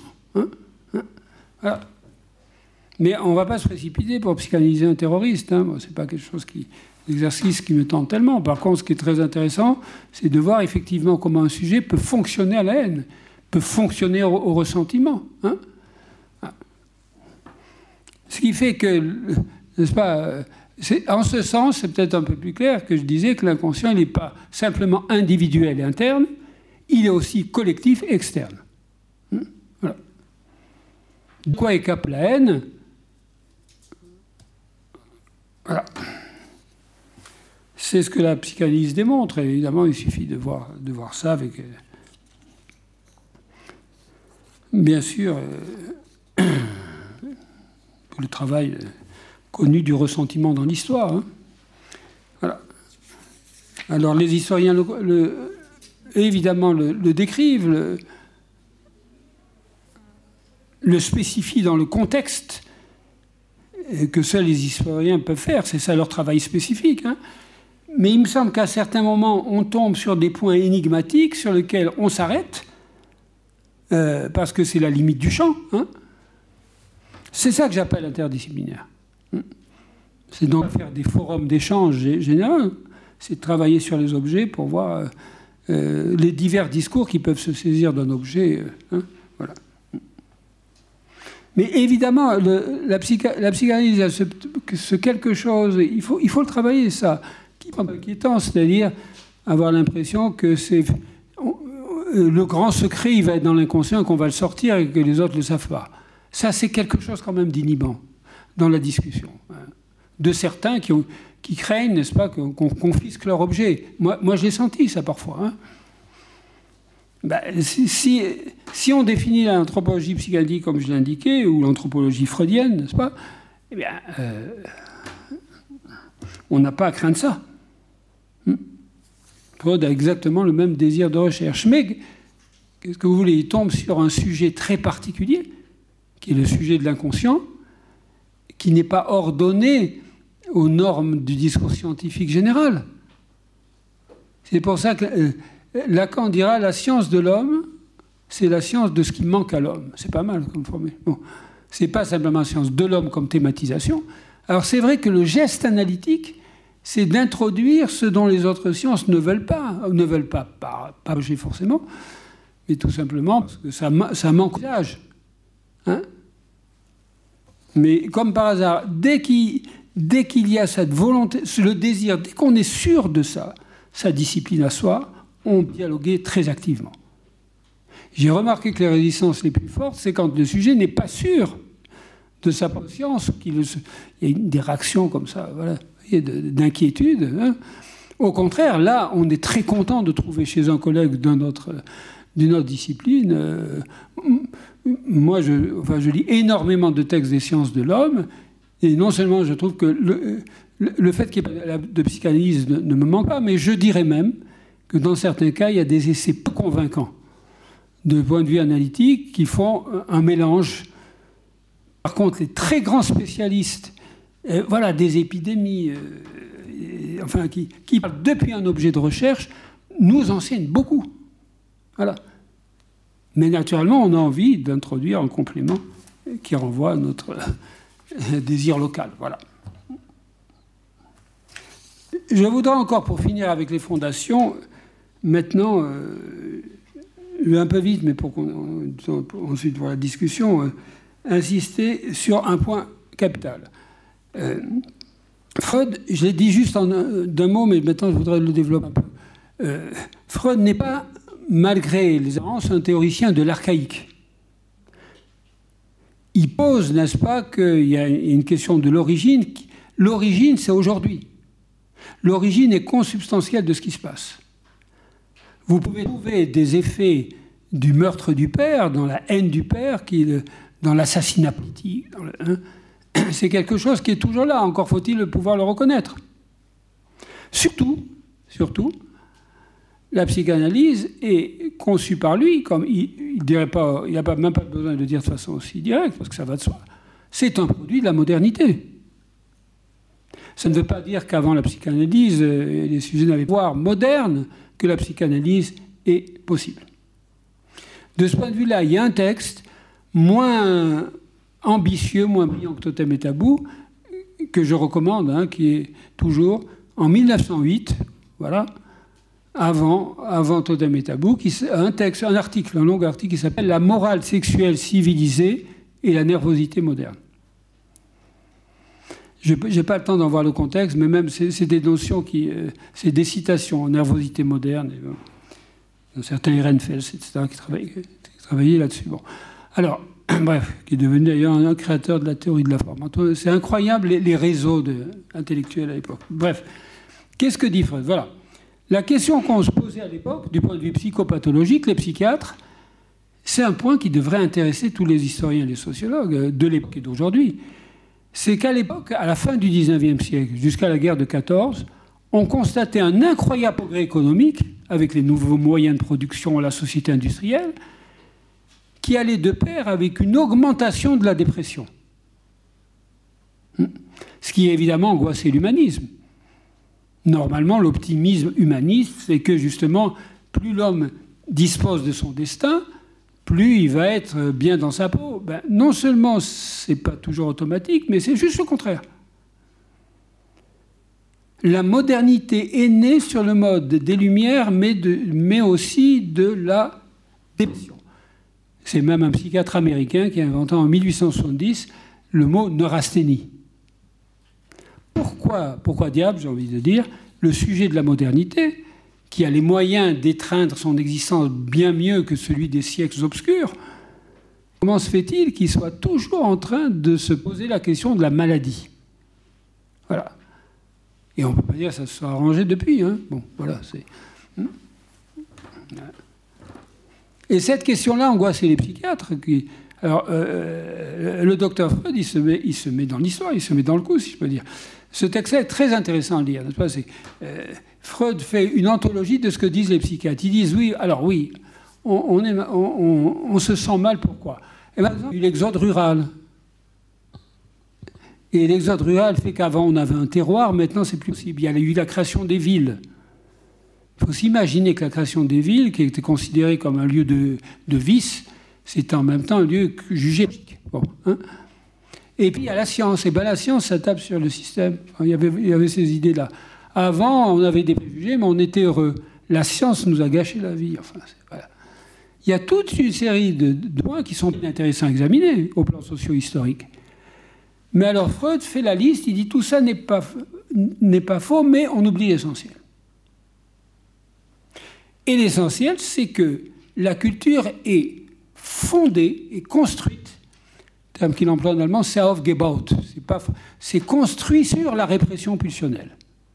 Dans ce que vous vous trouvez comme étant des objets conjoncturels, probablement que la modernité qui est en crise, hein, hein, c'est certain, mais en même temps, c'est un moment aigu où la question de la pulsion se trouve problématisée. Voilà. L'idée de Freud, c'est que toute culture est fondée sur la sur la pression pulsionnelle. Par ailleurs, il ne trouve pas ça entièrement négatif. Hein. C'est ça qui permet la régulation pulsionnelle. Je ne peux pas aborder cette question que, sauf dans la discussion avec plaisir. Mais bon, mais ce n'est pas la norme sociale qui va faire ça. Hein. voilà. Le discours de la norme est, toujours répressif. On voit très bien comment, d'ailleurs, dans les familles, les meilleurs sentiments, authentiquement, produisent vraiment des pathologies. voilà. Ça, c'est un, ce qu'on apprend, c'est à quel point vouloir le bien de l'autre, ça, euh, c'est nocif. C'est dur hein, pour les parents en général, mais c'est ça. Hein. Et c'est ça que vous avez des parents complètement détruits, y compris par des cas d'anorexie mentale, notamment. Vous voyez un, enfant symptôme. Voilà, un enfant symptôme. Lacan dit très justement d'ailleurs que l'enfant est le symptôme vivant de la cellule familiale ne disant pas les parents sont responsables, regardez les analystes, ils disent que les parents sont... Non, c'est un processus qui interroge. Hmm? Alors, à partir de là, Freud dit, ce que, regardez, ça n'a pas vieilli maintenant, le malaise dans la société, la crise de la croyance, le, discours social, euh, comment dire, est très abstrait. Si on ne sait pas ce que c'est qu'un sujet, voilà, on ne peut pas dire qu'un psychanalyste en parle à la télévision, ils font avancer beaucoup la question, il faut le reconnaître. Ils disent quelques points intéressants, mais ils ne peuvent pas présenter une problématique. Donc, euh, euh, on, les accueille bien. On les, ah oui, c'est très intéressant, docteur, alors c'est ça, on marche comme ça. Non, il y a une question de fond sur laquelle la recherche, dans laquelle la recherche psychanalytique est impliquée au cœur des sciences de l'homme. Et il dit deux choses essentielles. Un, toute culture est fondée sur la répression pulsionnelle. C'est pour ça que ça ne peut jamais aller bien. Ça veut dire qu'il faut rester inerte, puisque la psychanalyse est une psychothérapie qui aide justement le sujet dans son impasse. Mais ce n'est pas. Alors, point absolument capital pour moi. Le névrosé, appelons ça comme ça, le névrosé, on parle de malade mental, c'est pas simplement un problème de. Il est névrosé obsessionnel, il est hystérique, il est. Le névrosé lui-même se confronte à cette question culturelle. Pour simplifier, on peut dire que euh, la frustration, enfin la répression, elle est pour tout le monde. C'est ça qui va appeler le malaise. Hmm? mais disons, en simplifiant beaucoup, hein, c'est un peu caricatural, mais chez les névrosés, le problème est, devient aigu. Ce sont des sujets qui n'arrivent pas à gérer le rapport entre l'interdit culturel et la satisfaction pulsionnelle. Vous comprenez que je ne peux pas développer plus, parce que ça, c'est toute la clinique analytique. Bon. Mais ne disons pas que c'est simplement un problème clinique euh, réservé aux analystes, c'est un problème qui interroge la culture. Quand en novembre 2019, on est, allé, euh, c'était intéressant d'ailleurs, à l'Assemblée nationale, pas, au moment des débats, mais il y avait un colloque à l'Assemblée nationale là-dessus. Chacun devait témoigner hein, du point de vue de la thérapie. Moi, j'ai témoigné de ce point que, contrairement à ce que disent certains, la psychanalyse est un phénomène culturel. Freud a introduit un moment de la culture avec le mouvement psychanalytique. Voilà. Mais bien entendu, il y a quelque chose qui probablement n'est jamais très clair, qui est, inavalable, c'est de dire que le verre est dans le fruit, que la cure euh, qui est certainte, c'est aussi un point chronique de malaise. Voilà. Et c'est très très important de voir comment c'est aussi ce malaise qui qui prélude au grand mouvement totalitaire. Il y aura toute une relecture à faire de la République de Weimar, de la décroyance. Et on peut dire qu'actuellement, il y a pas mal de signes hein, qui sont objectivement inquiétants. Très inquiétants du point de vue analytique. Hein. C'est-à-dire une décroyance tout à fait particulière. Mais quand on dit ça, on ne dit pas, bah, il faut lancer les valeurs. Ça, c'est une question idéologique. Hein. On dit simplement qu'il faut examiner ce qui se passe de le rapport entre le sujet et la satisfaction pulsionnelle. Donc il dit ça, il dit une seconde chose que je trouve très intéressante, c'est que la névrose, c'est, S-A-I-T, savoir, déjouer l'intention de la culture. C'est-à-dire que le sujet névrosé n'est pas simplement quelqu'un qui pâtit, c'est quelqu'un qui est une sorte de révolté interne qui, souffre. Ça, c'est un point essentiel. Hein. c'est pour ça qu'il faut il vient l'aider dans son symptôme, c'est essentiel mais en même temps, il témoigne d'une vérité réprimée par le social et surtout la cellule familiale. Pourquoi est-ce qu'on parle toujours de la famille? On pourrait dire qu'il n'y a pas que la famille quand même de la société. Eh bien, c'est parce que là, c'est le foyer des identifications et des idéalisations premières. On peut dire, ah, les années, c'est toujours papa, maman. Ben oui, mais ça fait un sacré effet, ça. On voit que c'est des sujets traînent ces questions-là, et bien entendu, alors ça, c'est le côté thérapie. Mais du coup, ça interroge énormément. Hein. C'est-à-dire sur l'histoire des idéaux familiaux. Euh. Bon, le discours dit, voilà, il y a un déclin du père, etc. Mais c'est trop abstrait. Même ça, c'est abstrait. Il faut essayer de comprendre ce qui se passe. Ou alors les gens ne croient plus à rien, et d'ailleurs, il ne reste plus le père.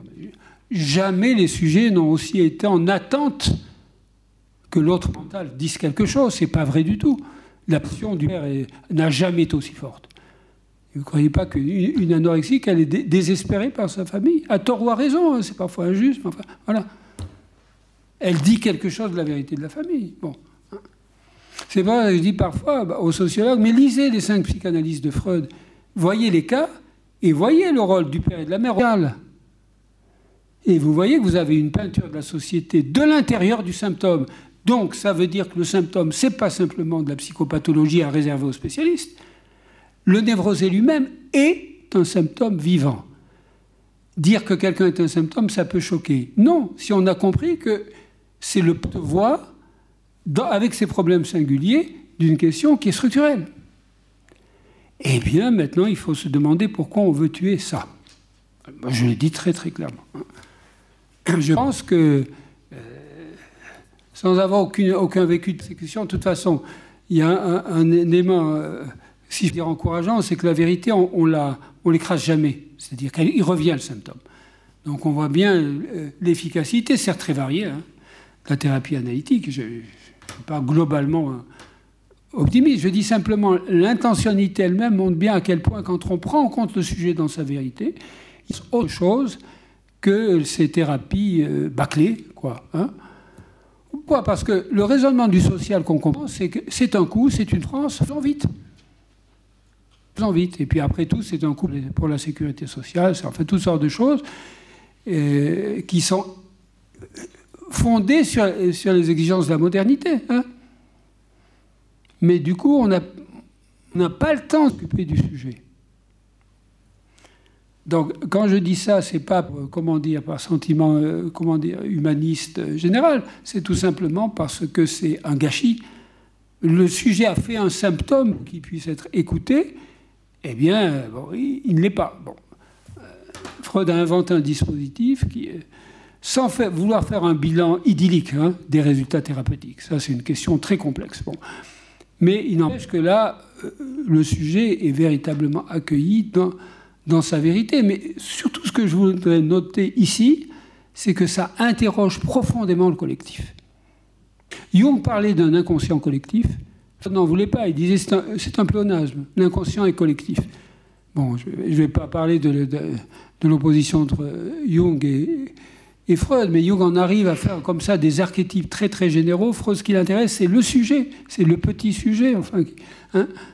Mais il n'a jamais dit que l'inconscient n'avait pas une dimension collective. Il dit simplement que c'est, il est foncièrement collectif. Donc, à condition qu'on le voit dans, une subjectivation. Alors, vous voyez, juste pour montrer quelques objets là, eh bien, par exemple, moi, ce que je travaille, ça ne vous étonnera pas compte tenu, bien sûr, du contexte, mais c'est un clin d'œil à l'actualité. Ce qui me passe, c'est ce que je fais à la maison Sugère, la maison des sciences de l'homme, c'est de reprendre la question de la notion de catastrophe tellement maltraité, franchement. C'est, euh, au plan médiatique, au plan. C'est-à-dire la condition, la catastrophe, c'est pas c'est pas simplement un trauma majeur, c'est une condition. On est rentré dans une condi condition pandémique. Mais ça produit un nombre de, symptômes absolument incroyables. Il y a, enfin, le confinement a, révélé des pathologies particulières. Voilà. Euh, que dit le discours médico-social traditionnel? Vous comprenez bien que ça n'a rien à voir contre le médecin, etc. Mais le discours médico-social est très abstrait. Il dit que bon, c'est le stress. Ah bon, c'est le stress. Mais non, les sujets sont dans l'angoisse. Dans le discours. Alors, c'est ça qui me paraît très intéressant, c'est d'étudier concrètement, parce que à un moment des fondations, on ne va pas toujours revenir à totem et tabou, simplement. Vous voyez pourquoi on s'appuie là-dessus.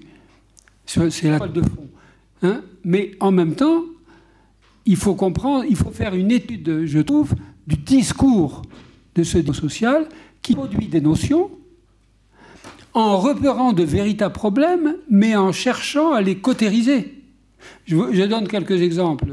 Je reviendrai à la, à la, question de la catastrophe, mais euh, actuellement, il y a des problèmes considérables de psychopathologie du travail.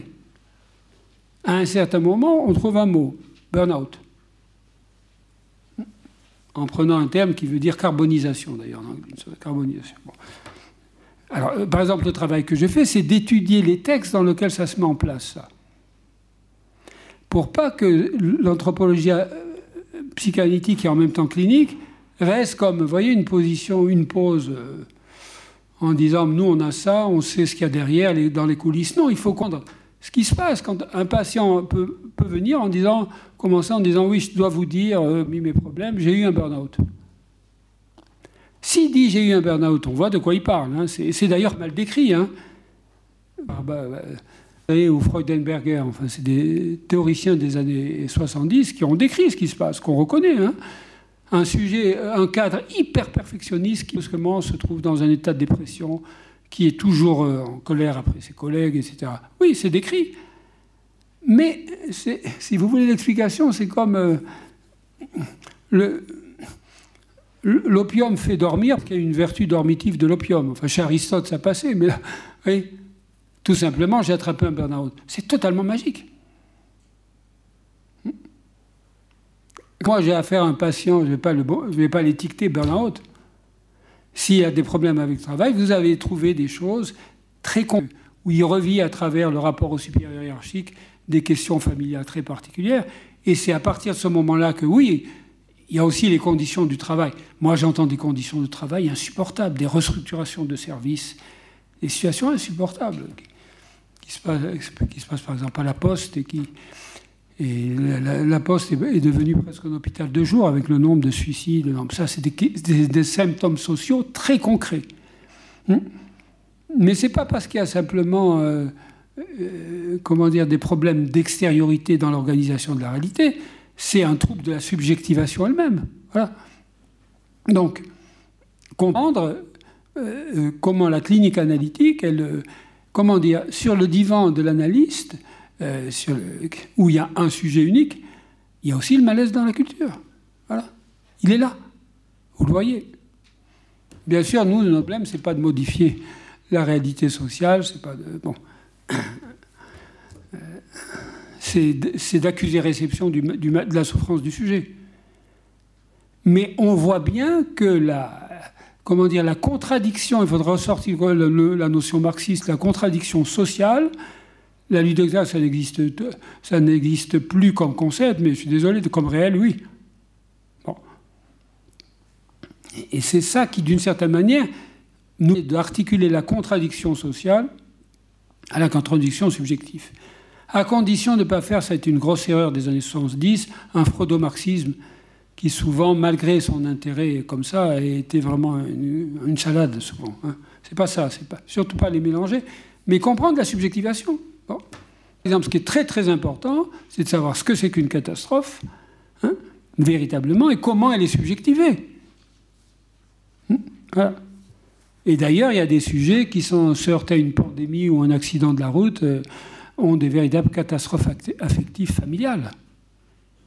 Et qui c'est qui le dit quand personne ne le dit? Bah, Les enfants.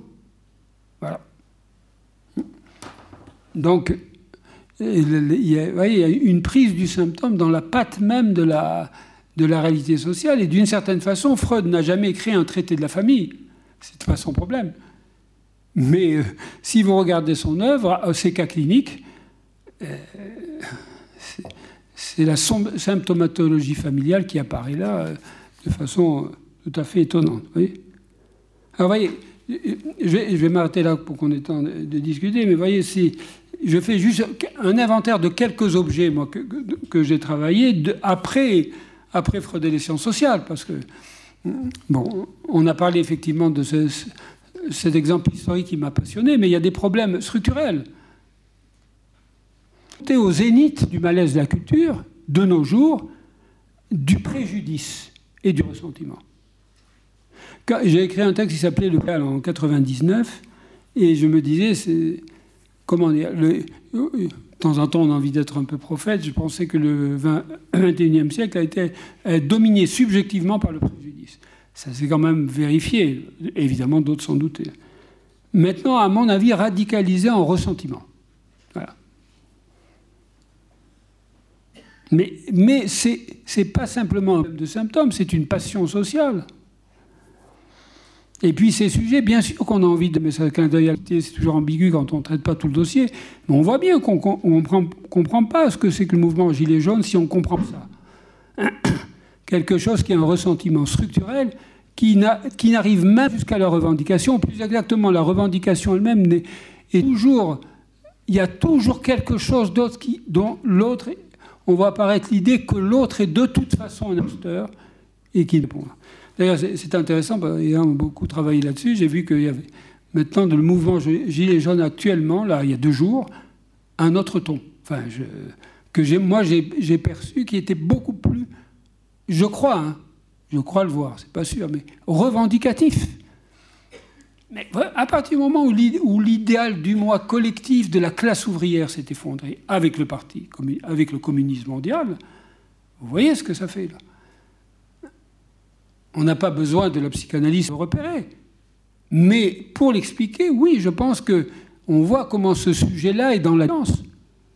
Et c'est ce sujet de la décroyance qui arrive aussi avec le, refus massif de la vaccination. Hein. Attention, il y a un problème éthique. Hein. Euh, normalement, accepter d'être vacciné, ça doit être, c'est presque une question éthique. Il faut qu'il y ait un sujet qui dise oui. Mais ça ne se présente pas comme ça. D'abord, on est dans une pathologie de masse. Donc, voilà. Et d'autre on voit tout un discours qui apparaît. Voilà, on voit un humoriste qui, brusquement dit ils veulent nourrir leur merde. Hein, je suis obligé de faire la citation. Vous voyez Qu'est-ce que c'est que cette histoire? C'est tout simplement parce qu'il y a un ressentiment structurel, l'autre est un acteur, qui se déclenche au moment où la catastrophe produit une situation limite, où il y a des sujets qui ont toujours été foncièrement hostiles au, système. Alors ces questions, encore une fois, elles étaient remarquables, mais d'une certaine façon, moi mon idée, c'est que si on a une approche analytique, on, est menacé de tourner en rond, ou bien par un discours... Euh, voyez, unifiant, c'est-à-dire, allez, il faut tous s'unir, hein. Non, il faut comprendre que cette déliaison. Euh, bien sûr, la, question très importante, angoissante, y compris pour, pour l'anthropologie analytique, c'est bien sûr la question que faire hein. Modestement, c'est que ce qu'il en est euh, euh, dans le, vrai lieu du conflit, l'idée de Freud, qui était un humaniste en ce sens, c'est que ça permet au sujet d'entrer dans la violence extrême hein, qui est liée à son je sais, je suis moins violent. Seulement, il a mis aussi au jour la, pulsion de mort qui fait qu'il y, a, un désir de destruction de l'autre qui est considérable. Bon. Voilà, accompagner le réel. Voilà, c'est tout. Accompagner le réel. Et à partir de ce moment-là, on a effectivement une généalogie. Euh, Donc, voilà, par exemple, préjudice et ressentiment, euh, euh, l'épreuve de réel de la catastrophe collective. je dis juste un mot. Il n'y a rien de plus réel qu'une catastrophe. Avec le réel, vous ne pouvez même plus penser. Mais il y a un discours. Dès qu'il y a un discours, c'est un discours qui est imaginaire. Il y a un savoir analytique de la, catastrophe comme réel. Et donc, euh, souvent, on a l'impression que c'est des pansements sur la plaie, vous voyez. D'où aussi euh, le succès de cette notion de résilience, euh, qui, pas, qui va nous sortir de l'ornière et qui est un vœu euh, sympathique. Sympathique, certes, mais enfin bon. Ça, il faudra en discuter sur le fond, vous comprenez Mais euh, il est évident que ces, histoires de merveilleux malheurs euh, dans notre clinique, au contraire, il faut que le sujet traverse véritablement le reste de, son trauma pour en sortir. Hein mais par contre, le désir social accueille avec classement quiconque va tenir un discours positif et euh, pourquoi pas Je veux dire, il y a toute une partie d'illusion sociale qui est nécessaire à notre vie quotidienne, c'est pas le problème. Mais quand on touche ce réel par un patient isolé, vous voyez, on a une autre vue de la question et on entend des choses qui sont qui sont d'une naïveté qui, à terme, est toxique. Parce que, vous voyez, si on méconnaît le problème, eh ben, il va vous revenir sur la figure euh, sous une forme décuplée. Un, un, dernier objet qui m'a beaucoup intéressé, mais vous voyez que c'est des dossiers que je ne fais que nommer pour terminer, c'est toute la question de ce courant transhumaniste qui apparaît et qui est évidemment très intéressant très symptomatique. Quoi. Alors là, on, on voit apparaître un culte euh, ça vient de Los Angeles, et puis il y a toute une histoire. Euh, il y a un transhumanisme français, euh, etc. Euh, il y a régulièrement d'ailleurs des transhumanistes qui participent au colloque et. Il y a souvent des discussions intéressantes, hein, mais sauf que là, il y a cette idée d'un culte de la. L'idée, je, le dis en quelques mots, mais vous devez connaître ce courant. L'idée, c'est que l'espèce humaine est en train de muter. Hein.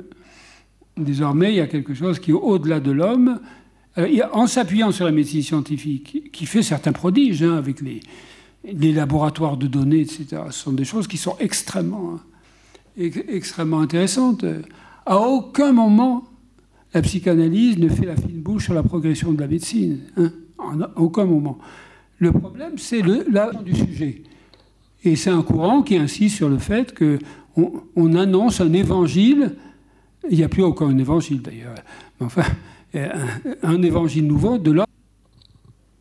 Alors écoutez, je, lis Totem et Tabou et je vois que Freud dit l'homme est en train de se croire un dieu prothétique. Dit 1930. il était très très loin du transhumanisme. Hein. Freud disait pas du tout que la prothèse était négative. Malheureusement pour lui, d'ailleurs, il a un gros problème de prothèse euh, à la fin de sa vie. Mais en même temps, il dit simplement que, certes, l'audioprothétique c'est bien, mais le rapport au corps, le sujet ne sera, sera, jamais bien dans sa prothèse. Les transhumanistes disent mais si, on va avoir des prothèses tout à fait performantes. Qui refuserait une prothèse qui améliore le sort du sujet? Sauf qu'on en tire tout un discours euh, voilà, qui euh, remplace la totalité de la question du sujet, du transfert, du symbolique, par une mécanique prothétique. J'ai étudié ces textes, hein, ça, va, vraiment dans ce sens. Alors, pourquoi je parle de ça? Je m'arrête là pour le coup, mais parce que, à mon avis, euh, l'anthropologie psychanalytique doit avoir cette problématisation ambitieuse qui permet d'avoir une, cohérence, et puis se confronter aux symptômes effectifs de ce qui se passe, n'est-ce pas, d'un effet de retour, euh, avec euh, ces notions qui euh, sont des, des bouches-trous utiles, d'une certaine manière, hein, mais qui, d'une certaine manière, reconduisent un, déni que, dont la psychanalyse peut satisfaire. Mais ça n'a d'intérêt que si ça reste en dehors du cercle fermé des analyses qui sont convaincues. Hein c'est facile de se convaincre à partir du moment où on a un, credo qui est fondé sur le réel, mais qui est quand même un credo. C'est évidemment de descendre sur le terrain de ces objets de recherche. Et euh, dans, le cadre de l'université, en tout cas, euh, l'interdisciplinaire, c'est pas, c'est pas, hein ah, c'est véritablement quelque chose de ce genre qui fait que il y a énormément de textes très étrangers à notre euh, discipline qui nous renseignent, et j'espère vice-versa. Bon, ben, c'est cette, euh, cette, méthode du vice-versa que j'ai cherché à, mettre en évidence. Voilà. Euh, en étant évidemment très conscient que ces dossiers, je n'ai pu être qu'allusif. Hein. Enfin bon, c'est à partir de ces objets que se traite la validité de la problématique. Et c'est très très important parce que sinon, en l'occurrence, l'anthropologie psychanalytique finirait par devenir une coquille vide qui fait qu'on relirait sans fin totem et tabou. Mais c'est pas ça. C'est plutôt voir que le réel frappe à la porte, Manos. Alors, la, validité, c'est de faire ses preuves sur le fait que ça explique et véritablement ce qui se passe. Voir d'ailleurs. Euh, prévoir des processus d'évolution qu'on peut voir venir. Hein. Mais naturellement, euh, l'analyste, euh, normalement, n'est qu'un autodidacte, même avancé dans les autres sciences de l'homme. C'est pour ça qu'il faut entendre la voix, des autres. Hein. Et c'est vrai que je me rappelle, euh, quand j'ai écrit Tuer le mort, évidemment, ma crainte permanente, c'était qu'il y ait une incorrection historique j'ai fait quand même très très attention, d'autant plus que euh, cette histoire-là n'avait pas été vraiment étudiée que par des documents un peu ésotériques, parce qu'il y a des gens qui témoignaient dans l'ombre. Hein. Il y a des textes incroyables où on montre que, que la population est devenue absolument folle dans le, après la mort de Louis XVI et après la destruction de la basilique, après le pillage du trésor royal, on trouvait une assemblée nationale qui était dans un véritable état maniaque en tapant de. C'est dans le journal officiel. Voilà. Donc on peut dire, là, on est à l'aise avec la psychopathologie, mais ce n'est pas, pas le problème. Comment est-ce qu'il peut y avoir des moments comme ça critiques, n'est-ce pas, où le, où symptôme. Euh, montre la scène de l'histoire. Vous voyez?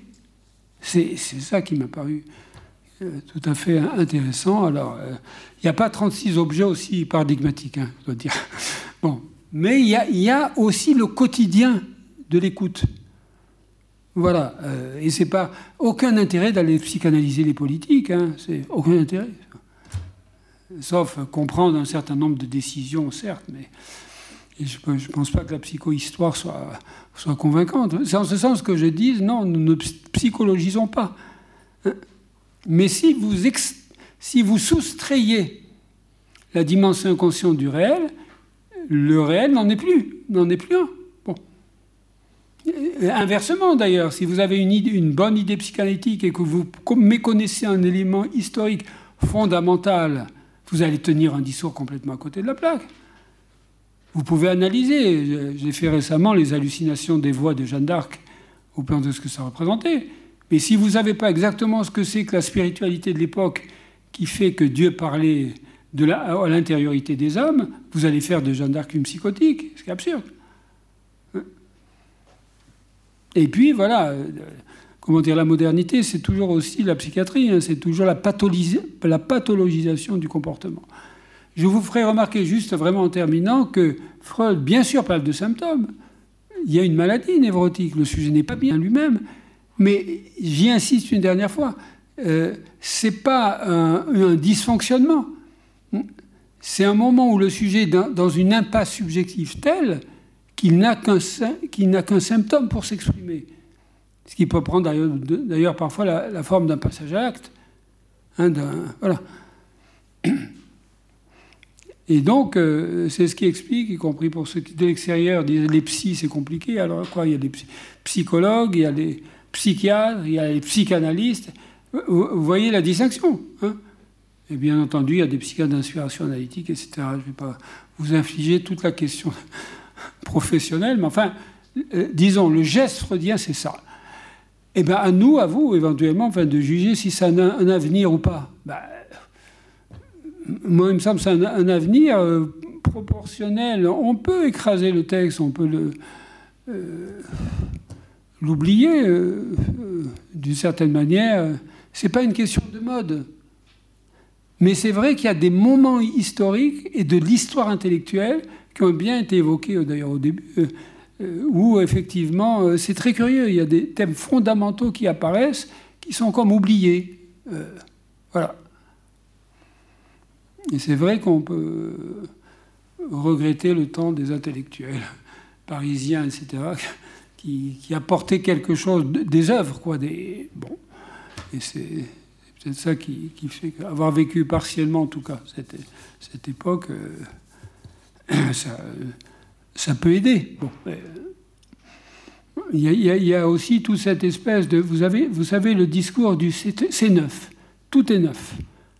Hein, c'est fini le sexuel, tout ça, mais c'est pas, c'est pas vrai. Euh, ce qui compte maintenant, il y a une notion, l'hétéronormativité. Bon, c'est pas le problème de le choix homosexuel est, en soi quelque chose qui n'est pas forcément symptomatique, hein, qui renvoie à une question très complexe psychiquement. Mais enfin, à aucun moment il y a un discours de ce genre. Hein. Mais il y a aussi des discours fous sur la liberté sexuelle, qui sont complètement fous, qui ne correspondent pas à la réalité. Et, effectivement, il y a des sujets euh, jeunes qui sont pris dans cette idéologie. On est obligé de la repérer. Hmm? qui, au moment où ils vont faire un travail personnel, un exemple très concret, j'entends des psychologues d'adolescents qui, au moment où ils commencent à travailler sur la famille, sur rapport à l'identification sexuelle, etc., pour que le sujet sache et qu'ils choisissent, certains disent Vous embêtez avec ces histoires-là. Moi, j'ai droit à, être, à devenir un transsexuel, je ne me sens pas. Donc, euh, le droit social maintenant, euh, euh, qui est un fait, hein, voilà. mais ce droit social fait que le, droit court-circuite le rapport du sujet à lui-même, n'est-ce pas euh, Après tout, s'il s'était rendu compte de son problème, il aurait peut-être une position différente. Est-ce qu'il n'est pas en train de se faire manipuler par l'esprit du temps? Moi, c'est des questions éthiques, pour moi. Mais c'est pas, je le dis, au sens où la psychanalyse aurait la clé, que les autres seraient dans les rangs. C'est pas ça. Mais c'est véritablement une question euh, éthique assez dramatique du changement. Euh. mais en tout cas, le discours euh, que tout change, que maintenant c'est fini. vous savez, dans les journaux, le dernier tabou vient de tomber. C'est vraiment un discours qui n'a aucun sens dans le réel. Et bon les sujets du XXIe siècle et des cultures très diverses. On dit même, je sais pas, les patients chinoises n'ont pas d'Oedipe. Moi, j'ai quelques exemples. C'est, très discutable. c'est vrai, toute la question de la globalisation, de la mondialisation, etc. tous ces dossiers-là nous intéressent. C'est pas des mots, euh, comment dire, c'est pas des mots vides, c'est des mots. Mais c'est ça qui me paraît très très intéressant. Les discours sociaux repèrent le problème, ils le pointent. Mais ils ne veulent rien en savoir de plus que la norme sociale. C'est ça la question. Voilà.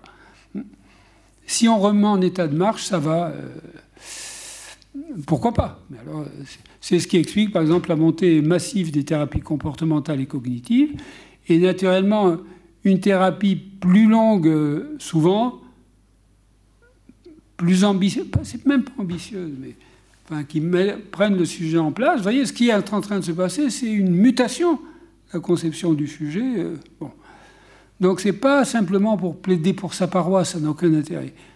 C'est plutôt essayer de voir euh, que le geste freudien, oui, en ce sens, euh, un avenir dans la mesure où il est directement articulé au, réel inconscient qui nous a permis de penser, en, gardant, à condition de garder cette condition critique.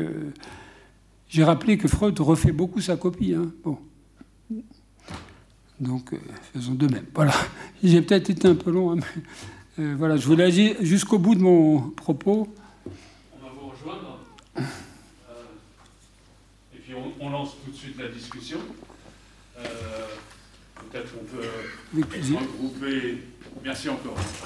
Merci pour cette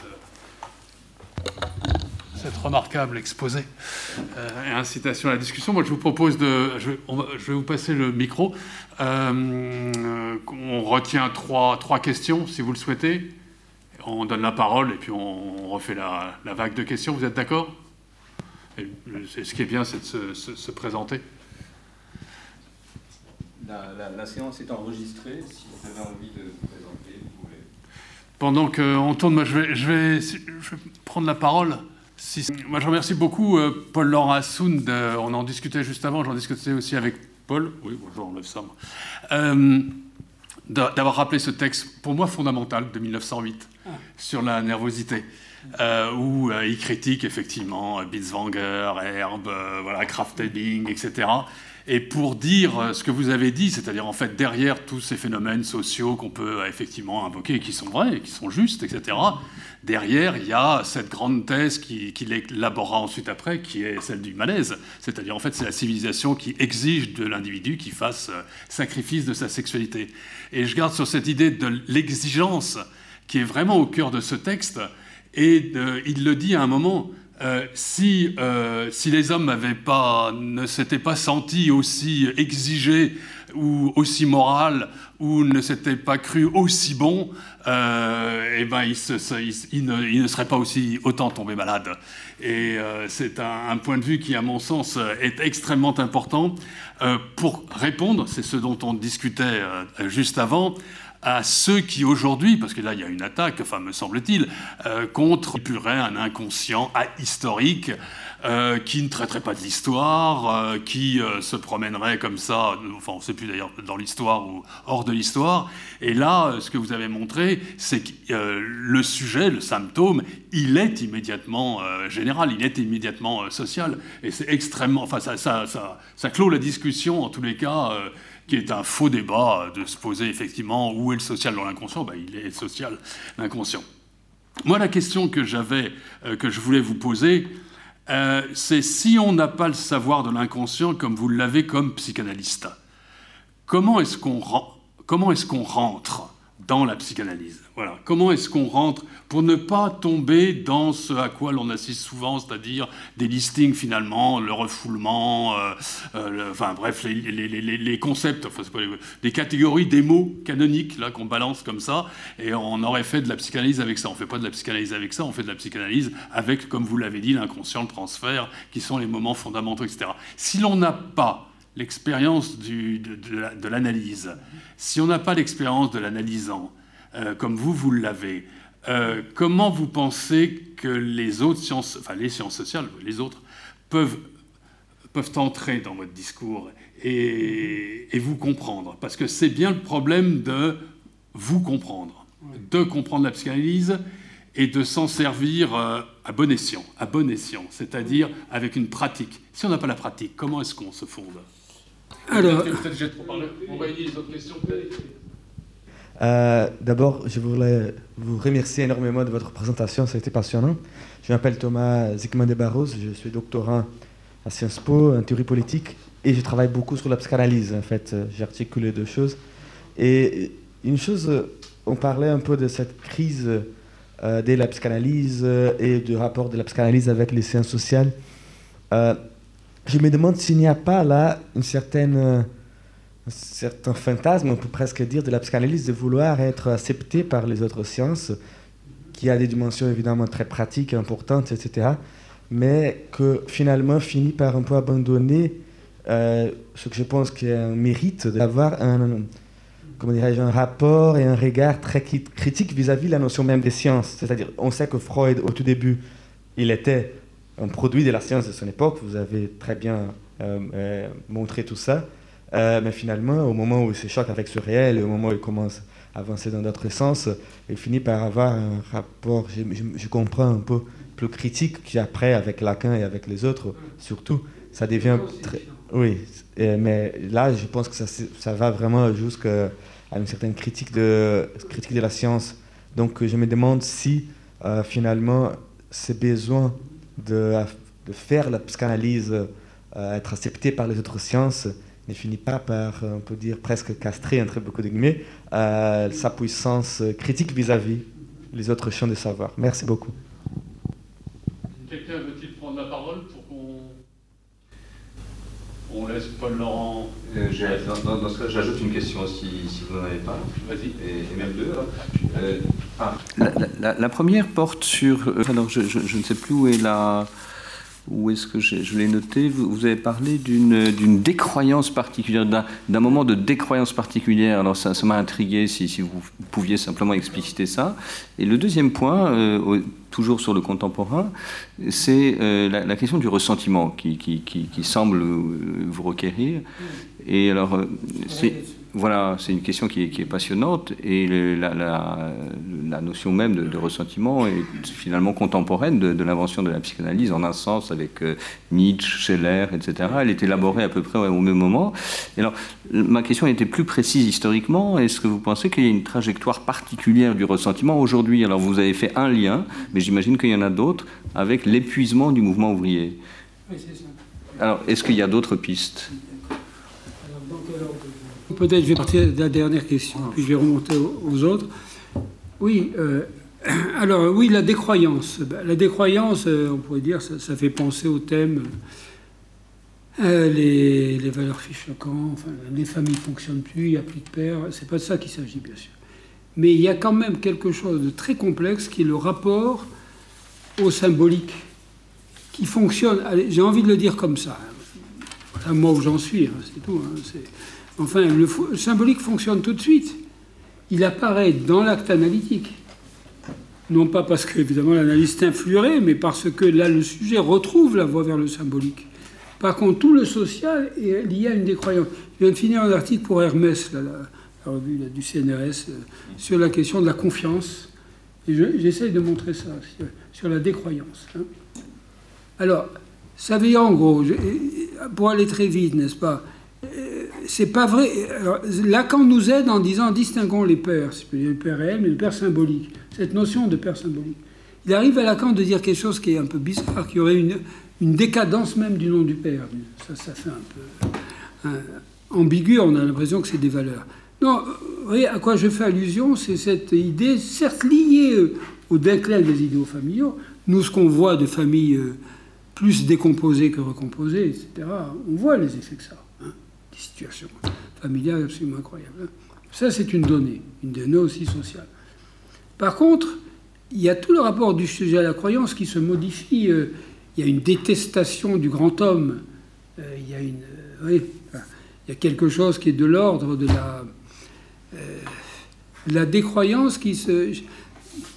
C'est très, très, curieux d'ailleurs. C'est pour ainsi dire l'administration, les attestations, les, on en est en, plein avec ça, les certifications qui remplacent quelque chose qui est de l'ordre de la croyance. C'est très difficile d'en parler parce que tout de suite, on a l'impression qu'on a un discours néoconservateur. Mais les conservateurs, quand, ils, quand les néoconservateurs, ils veulent une, le rétablissement imaginaire de valeurs. Nous, ce qu'on constate simplement, c'est comment le sujet. Nous, notre seul préjugé, c'est le sujet, si je veux. Comment il s'y prend pour s'articuler au, désir. S'il y, a quelque chose qui ne revient pas du Père, euh, euh, c'est-à-dire le lieu, le père, c'est là où Lacan a peut-être précisé les choses de façon utile, c'est un lieu, le père. C'est pas le papa, hein, c'est le lieu qui fait que c'est cette position-là qui apparaît. Alors là, il y aurait un énorme dossier, c'est-à-dire de voir comment se manifeste cette, cette décroyance qui fait que dans le texte, dans mon texte, j'essaie de comprendre comment on place sa confiance envers quelqu'un. Voilà. Il y a des procédures juridiques, enfin, etc., qui fait que la question du serment, de la parole jurée, qu'est-ce que tout ça devient? Et on sent bien qu'il y a une remise en question de ce point de vue-là. Euh, là, je suis désolé, je ne peux pas être plus précis. Votre deuxième question, c'était donc Alors, le ressentiment, ben oui, alors, euh, oui, vous avez cité des, noms clés. Nietzsche, bien sûr, il y a Scheller, L'homme du ressentiment en 1912, il y a l'œuvre de, euh, Nietzsche qui représente l'homme du ressentiment pour lui, c'est le contraire de, l'homme qui, qui vit. C'est quelqu'un qui est entièrement dans la négativité. Il y a aussi Dostoïevski, l'homme du souterrain, etc. Alors, euh, ce qui est intéressant, ça a été fait, là, parce qu'on parle maintenant de passion sociale, l'histoire du mot ressentiment, hein, qui est passée par diverses fois. Les signifiants sont très importants, n'est-ce pas au, départ, c'est enfin, notamment euh, au moment. Euh, il y a un couple, hein, ressentiment-revendication. Par exemple, des études très intéressantes faites pour moi qui ont montré euh, que le mot revendication, par exemple, s'installe à la moitié du 19e siècle, en rapport d'ailleurs avec le mouvement ouvrier, où il prend en même temps un sens symbolique. Pour que je revendique, il faut que je sois dans un espace public tel que je peux être un ennemi de classe, mais j'en discute. Là, il y a cette idée de l'imposture, de ce qu'on appelle parfois le grand autre foncièrement méchant qui fait que, je sais pas, le président de la République, quoi qu'il dise et quoi qu'on puisse discuter dans l'espace public, ce qui est extrêmement important dans l'opposition, d'emblée, dès, lors qu'il est lui, il on n'entend plus. Voilà. Ça, c'est un problème de décroyance qu'on trouve aussi à l'intérieur des familles quand ça va, quand ça va plus, y compris, j'avais fait un texte, vous voyez, parce qu'on peut penser que j'écris beaucoup, mais c'était au fond euh, tous les aspects de la même question euh, sur le mariage il y a un moment, le mariage était un sacrement. Dans le christianisme, ça c'est complètement oublié, mais euh, il n'y avait même pas besoin de prêtre. Hein. C'était le septième sacrement. Bon, on va, dire, mais ça c'est du rêve, etc. Euh, donc qu'est-ce, que, qui fait que... Vous voyez, des sujets qui ne veulent pas se marier, euh, on n'a rien à dire là-dessus. Sauf que nous, ce qui nous intéresse, c'est pas qui se marie. D'ailleurs, on peut se marier être complètement dans, la... On peut, y a des on peut être complètement étranger l'un à l'autre, marié. Mais par contre, à un certain moment, ils ne veulent pas dire oui. Et, le moment du oui est un moment symbolique qui, même si c'est rétractable, fait que le sujet est dans son désir. C'est ça le symbolique. Voilà. Et on préfère se paxer. il n'y a absolument rien au droit, du pax, mais ce qui m'intéresse, c'est un patient qui en aucun cas ne veut faire ça, parce que, bien sûr, à l'intérieur même de sa famille, le conjugal, la conjugalité a tellement été écorné qu'il n'est pas possible pour lui d'advenir à, ce lieu. Et la question de la parole jurée, du, serment, c'était des questions fondamentales. Depuis les présocratiques, il y a des textes presque incompréhensibles sur le serment et sur la parole jurée en tant que telle. Alors dès qu'on dit ça, on, se demande, mais où, où vous êtes? Au nom de quoi vous rappelez ça? Puisque maintenant tout est changé. C'est comme dans le symptôme. Dans le symptôme, euh, euh, une orientation sexuelle, ça ne peut pas être un problème pour un analyste. Moi, certains parlent d'homo-analysant, je trouve ça même dangereux. Non, on ne se demande pas si je suis homosexuel ou hétérosexuel. On accueille sa position. Mais si je dis c'est un droit, oui, l'homosexualité à un certain moment, le choix d'objet, dans notre jargon, peut être un moment d'effondrement d'identification paternelle. C'est pas que ça soit mauvais, euh, de ne pas s'identifier en père, simplement on voit les effets que ça fait. Bon. Et du coup, il y a tout un discours qui, je suis désolé, par moments, euh, j'ai envie de dire, parfois quand j'entends, un baratin, quoi, surtout bien intentionné, mais le, là, dit est assez amusant, que les, erreurs faites avec des bonnes intentions sont de toutes les plus impardonnables. il exagère, bien sûr, mais enfin, voilà, ce qui fait qu'on construit au nom du droit une image de la, quand on, on, sait ce que c'est que la complication de la relation homme-femme, c'est dommage, hein, mais c'est pas la pastorale, c'est pas Jeannot avec Jeannette. Il y a des moments où c'est comme ça. Hein. mais Lacan montre pourquoi. On est des êtres parlants. Et c'est des très grands moments. Freud dit que ce sont les, vécus d'amour qui donnent aux humains le maximum de satisfaction. Pour lui, c'est un constat clinique. Hein. oui, mais on, voit bien que c'est ce, côté. C'est très, très, très amusant. C'est un grand paradoxe d'analyste chercheur, mais l'amour se déclenche comme une catastrophe, souvent, très souvent. C'est pas comme un retournement. Le mot catastrophe, euh, je le disais hier dans mon séminaire, euh, c'est pas simplement la, mauvaise fin. Hein. Catastrophe au départ, c'est la fin tout court. Mais c'est aussi le retournement. Mais quand le sujet tombe amoureux, c'est une catastrophe magnifique. Il y a un poème de, de, Rimbaud, il dit la tête se retourne. Mais on peut faire une clinique de l'amour. Mais enfin, il y a des millénaires de discours sur l'amour. Alors, en quoi, en quoi l'analyse va aider? Est-ce qu'il y a un amour post-freudien Évidemment, c'est le même. Hein. Sauf que maintenant, on sait, comment ça marche. Ça nous aide juste, non pas pour dégriser les sujets, l'amour c'est une réponse, mais à un certain moment, ben, il nous apporte. Il ne nous apporte pas simplement des chagrins d'amour, ça c'est pas grave, mais des effondrements. Et, quand vous voyez la langue, la langue est très très informée de ça. C'est-à-dire, elle, voit bien que, euh, par exemple, une, bonne fin, une mauvaise fin, ça s'appelle toujours une catastrophe dans le théâtre antique. C'est le coup théâtre. Bon. Voilà. Et, et c'est ça qui, à un certain moment, fait que nous, on sait qu'une séparation est toujours une catastrophe, même si elle est souhaitable. Voilà. Enfin, bon. Euh, voilà le.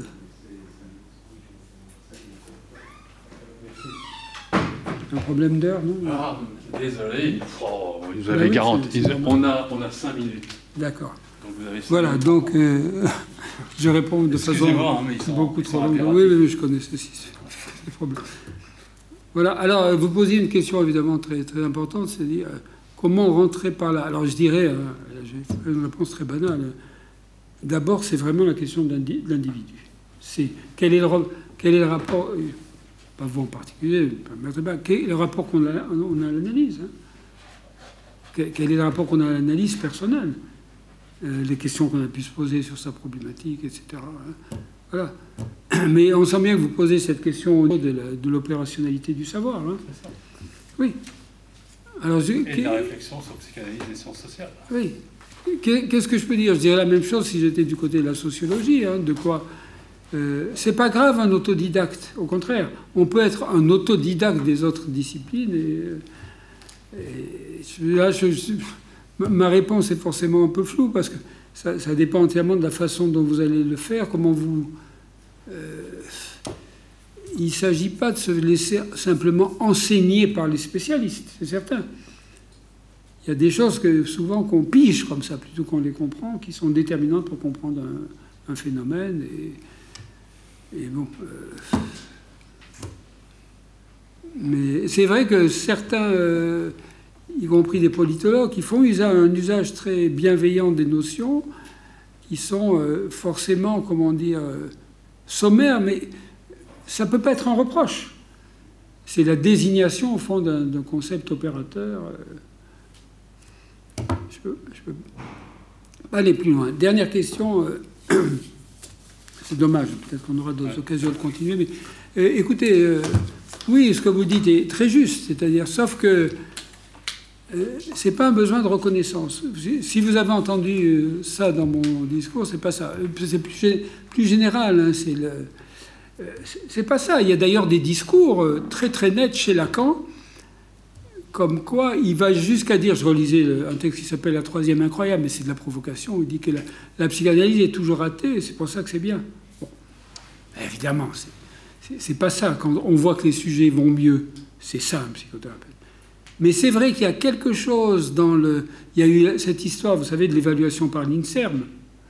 Bon, qui absurde, c'est-à-dire parce qu'on ne comprend pas ce que c'est que la thérapie elle-même, mais on mesure les.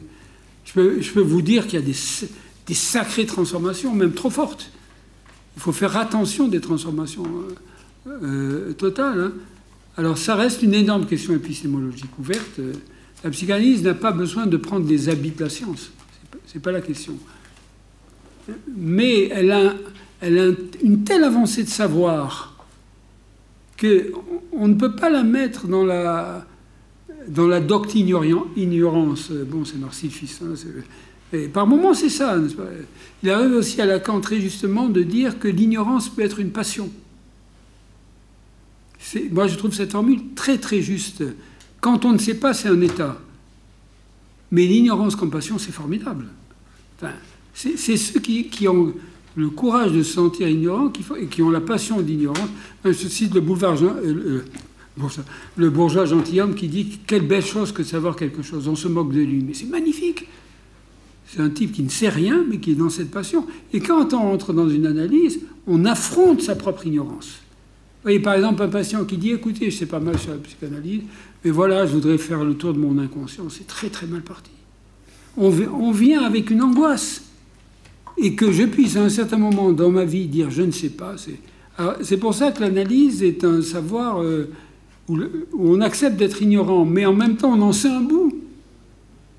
À cause de Freud, si je peux dire. À cause de Freud, bon. Écoutez, j'espère que c'est le début d'un dialogue. Exactement. Euh, je vous remercie beaucoup, euh, Paul-Laurent Assout, de cette euh, conférence. Je vous remercie beaucoup également d'être là. Merci à vous.